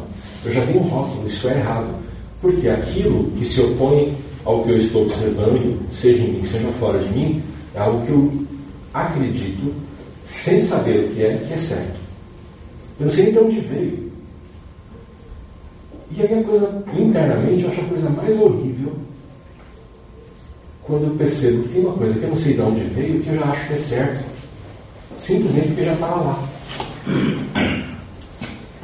E às vezes, quando eu vou tentar descobrir ou investigar de onde vem a referência, vem da imposição no meio, vem de alguém que para mim era figura de autoridade e falou: isso, faz isso porque eu estou mandando, e aquilo virou certo. Simplesmente porque a figura era impositiva, porque eu não queria apanhar, alguma coisa assim. E aquilo virou um padrão de vida. Décadas depois, aquilo continua regendo as minhas ações. Submissão é, gera referências internas para você. Então você precisa questionar se o que você está usando como referência para se impor não foi algo resultante de uma submissão anterior. Você está sendo um instrumento de transferência de força bruta. Não está fazendo escolha. Você é uma, uma máquina de reprodução. Um, sistema de eco. Para pensar. Não é, isso é uma coisa para reflexão. E o caminho, como bem lembrou a Neuza, é autoobservação. Para mim, que minha proposta. Você se descobrir o que eu estou fazendo agora, de onde vem isso? Por que, que eu acho que aquela pessoa está certa? Por que, que eu acho que aquela pessoa está errada? Por que, que eu acho que eu fazer isso é bom e eu fazer aquilo é mal? Por que, que eu acho? De onde vem isso? Porque eu não estou escolhendo. Simplesmente, se eu já tenho essa opinião, que escolha que eu tenho? Se eu não sei de onde vem essa opinião. A história é porque é. Né? É. esse maniqueísmo, essa oposição clara de certo errado, bem e mal, essa polaridade, a gente não vê na natureza. A natureza tende ao equilíbrio. Ela tende a achar o ponto de funcionamento entre os extremos. Então, por que é que eu preciso me filiar nos extremos para viver em sociedade como ser da natureza, entre seres da natureza? Nós somos tão da natureza quanto uma árvore.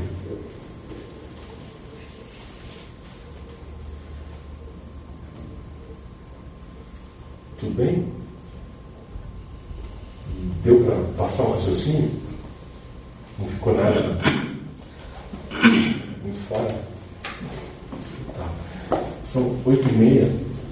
É, confirmação, quais? Ah, não, não pode. Dia 29 não pode? Então volta o Thiago, claro. Então volta o Thiago, claro. Antes da gente ir embora, só lembrar vocês, né? É,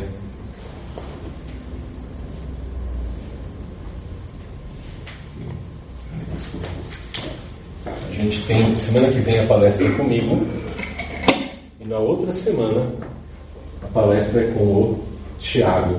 Tá? Então sábado que vem, dia 22, estarei aqui de novo e a gente vai fazer um, uma outra. Pode ser que a conversa até pegue parecido com a pegada de hoje, mas eu já eu tinha umas coisas que eu estava querendo falar hoje que eu deixei para falar na próxima e aí vai ser, provavelmente vai ser um pouco diferente a conversa. Quer falar um pouquinho também dos processos espirituais, mas falar como é que está funcionando agora, depois dessas mudanças, a interferência dos espíritos que estão perto da gente, os espíritos no plano físico. Vamos ver se dá certo as palestras semana que vem. Que está afetando todo mundo. É, nos últimos anos, tem muito mais desencarnados no plano permeando a gente no plano físico do que antes. É, e eu queria falar um pouquinho sobre isso, por, falar rapidamente porquê que está acontecendo isso e o que, que isso está causando para a gente. Quais são os efeitos. Né? É, talvez algumas pessoas, eu vou falar de alguns sintomas que não podem estar tendo e não sabem do que se trata. Então, para semana que vem a minha, depois é do Tiago, que é médico, e a abordagem dele geralmente é espiritualidade com alguma coisa que tem a ver com funcionamento orgânico, saúde é, alguma coisa relacionada à área dele. Para quem fez o Física 1, é, as duas, desse a última vez que teve no começo do ano agora, no terceiro semestre, ou o anterior, estiver interessado, fica ligado que em outubro a gente tem o Física 2. Faz muitos anos que não tem. Então, não sei se você fez, ou se tem, conhece alguém que tenha feito, você avise. Né? Ah, e aí a agenda de novembro e dezembro está um pouco nebulosa ainda. Estou tentando acertar os detalhes, então a gente não tem outro curso programado. Talvez em dezembro, não sei se vai dar para ter, querendo fazer um curso, eu sempre faço um curso de Jesus no fim do ano, talvez eu consiga fazer.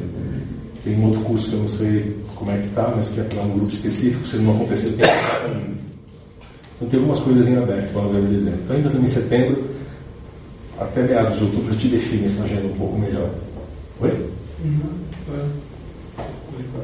Eu achei que você levantou o canal. É, você levantou a mão também. Você fez assim com a mão para o lado enquanto eu levantava a mão.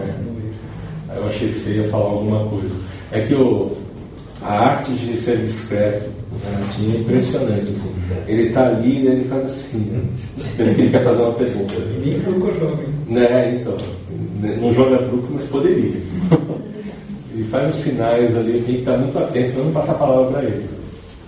Tanto que eu, eu, fica tão paranormal a coisa, que quando ele pensa em levantar o dedo, eu não levantei ainda, mas eu queria falar, porque eu já. Eu tenho que pegar auricamente quando ele quer falar alguma coisa, tão discreto que ele é. Mas, é, brincadeiras à parte, né? é, o, o, processo. Inclusive, você, pode pegar a data para a palestra esse ano? Não, você pegou? Ainda não. Não? Tá. Ajuda, né? Às vezes está rolando esses datas. Ah, não. Mas eu queria fazer, é, então, antes da gente ir embora, um relaxamento dirigido, não é nada demais, é só um relaxamento dirigido. E. Esqueci de falar alguma coisa? Só, ah, eu sempre esqueço do livro. Não sei se alguém aqui ainda não viu tem. Esse livro foi produzido aqui no CEF por pessoas que são ligadas ao CEF, a maior parte dos autores são associados ao CEF. São artigos, os capítulos do livro são cada capítulo uma pessoa diferente. E o tema do livro é Educação, Espiritualidade Cotidiana. É, é um livro acessível para qualquer pessoa. Você tem artigo de gente da área de saúde, biólogo, gente da área de é, literatura, letras, é, artigo de um físico, tem artigo de um parapsicólogo, tem artigo de pessoas de diversas áreas. E isso aqui a gente produziu quando o, oficialização do CEF completou 15 anos. Uma espécie de uma comemoração que a gente fez. Para quem gosta da área de pesquisa, está na área acadêmica, esse livro tem um selo acadêmico. Embora seja um livro acessível, que a pessoa pode ler, ele, foi, ele é uma publicação de uma editora acadêmica, significa que ele pode ser citado em pesquisas acadêmicas. Tá? Então, ele pode ser citado em, em dissertações e teses, em pesquisas de é, qualquer pessoa da área acadêmica. Editora tem conselho editorial da pesada e foi feito por gente é, da, que tenha qualificação acadêmica para produzir os artigos que estão aqui. É, então, se você gosta dessa área, se você está interessado, aproveita, compra o livro. O Felipe tem alguns ali para vender, ele está vendendo por 20 reais, baixamos o preço. Está mais perto do custo agora, que a gente está tentando acertar a, a, as contas desse para a gente poder fazer outro. Esse pessoal, depois de fazer o primeiro, se mais gente do CEFRE se anima a participar de uma coletânea. Né? Então, para quem está interessado, aproveita, né? para quem acha que pode ler, para quem gosta de ler em geral, é uma boa pedida. Né? Isso aí, como eu costumo falar, é uma boa opção para dar de presente. Né? Se você conhece uma pessoa que gosta desse assunto, é um presente num preço bem acessível e é bacana. E se é uma pessoa que você sabe que não gosta muito de ler, você pode dar esse presente para incomodar também, serve como instrumento de tortura. Né? O livro brasileiro geralmente é apresentado como instrumento de tortura na escola, né? Quando o professor manda ler, vocês vão ler esse livro. Oh, né? É aquela reação é, destrutiva. Tá? Agora, vale a pena. Tá? É, foi muito. Eu li, eu fiquei muito contente. Eu li os artigos que a gente recebeu para montar e li os artigos que estava sendo montado no livro. Ah, é legal. E depois, se você quiser também, acho que hoje de autor do livro, acho que só só está a Márcia. Tem alguém aqui hoje? Não, né? Só está a Márcia. Então, se alguém quiser pegar o pegar o autógrafo da Márcia, ela é uma das autoras, além de ser organizadora do. Né? Ela está ali, apesar da cara de sono, ela consegue autografar, mas com cara de sono. Faz parte. É, então, vamos fazer um pequeno exercício?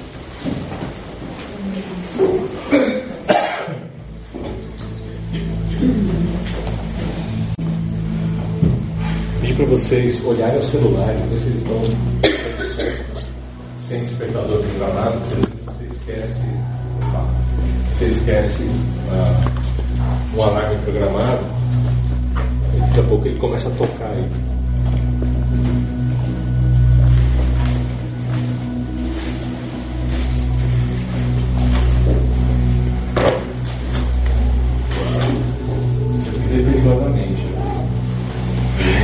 Telefônica ali entre duas cadeiras. Você viver perigosamente. É, pessoal, descruza braços e pernas, fecha os olhos. É só um relaxamento dirigido, não tem nada demais.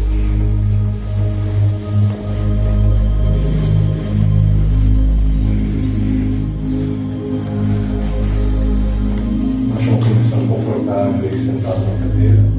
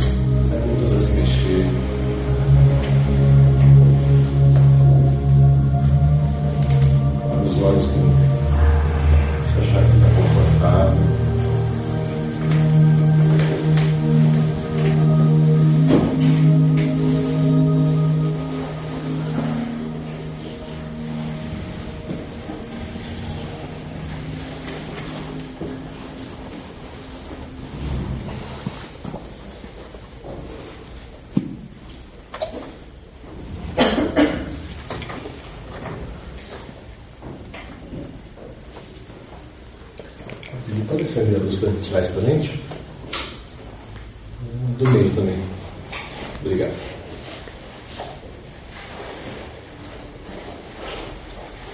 Beleza, gente? Para fazer o exercício, uma condição bem normal. Dizem que é uma coisa meio constante. Nas palestras a gente tem poucas incorrências de gente gritando aqui na porta. Mas não é raro. Né? Não é raro. A nossa cultura é uma cultura muito ruidosa. Quando você viaja para outro país que não é de origem é, é, da Península Ibérica, não é e, e itálica, né? Acho que descendentes de italianos, portugueses e espanhóis são os maiores gritadeiros da Europa. Né? É, e eu, eu sou mix dos três, então é, cresci com, com esse tipo de referência e eu era o contraste, né? porque uma parte da, da, minha, da minha família, a minoria ali, era mais quieta, mas era a minha referência. Né? Então, é engraçado isso. Uh, mas é, é, é comum. É comum. É mesmo é interessante isso, mas fora de um horário de manutenção de silêncio, que normalmente as pessoas respeitam mais ou menos a partir das 10 da noite e vai até uma certa hora da manhã, em alguns lugares dizem que é às 7, outros dizem que é às 10. É, tudo depende do que está acontecendo. Né? É normal, a pessoa mudança. Não sei se vocês perceberam, a gente chegou, está cheio de móveis na escada, móveis de escritório. Então eu estava esperando que a qualquer momento ia ter mesa rolando, frigobar né, capotando pela escada. Já teve cenas assim aqui no prédio, né, em alguns momentos. E, então eu achei até que, nossa, gente, tudo bem que foi na hora do exercício e tal, mas foi pouquinho, foi só um pouquinho no final. Não precisei passar a palestra inteira gritando. Olha só que beleza. Oi? Foi, não é você que está perto da porta, você está pegando, você está pegando aí. É, a pessoa fala, olha gente, isso daqui é, é, aquela experiência da nata, quer dizer, aquela que derramou para fora da panela, né? na hora da fervura. Mas é, é, é um exemplo do né? Então. Foi o que eu falei, é legal você lembrar que isso é, no cotidiano é assim, como é que você vai ficar em paz num ambiente barulhento, num transporte público? No meio, às vezes a sua casa é uma gritaria, né? É, de mandar um, um negócio lá na rede social, mas foi muito engraçado. Né? Assim, né? o pessoal na família fala dois idiomas, né? É, é e gritante, né? Então, olha só, um negócio assim, fantástico. Isso daí a maior parte das famílias falam. Mas eu acho que deu para fazer o, a despeito do livro que deixou alguns resultados, a gente está afetado com a situação dessa.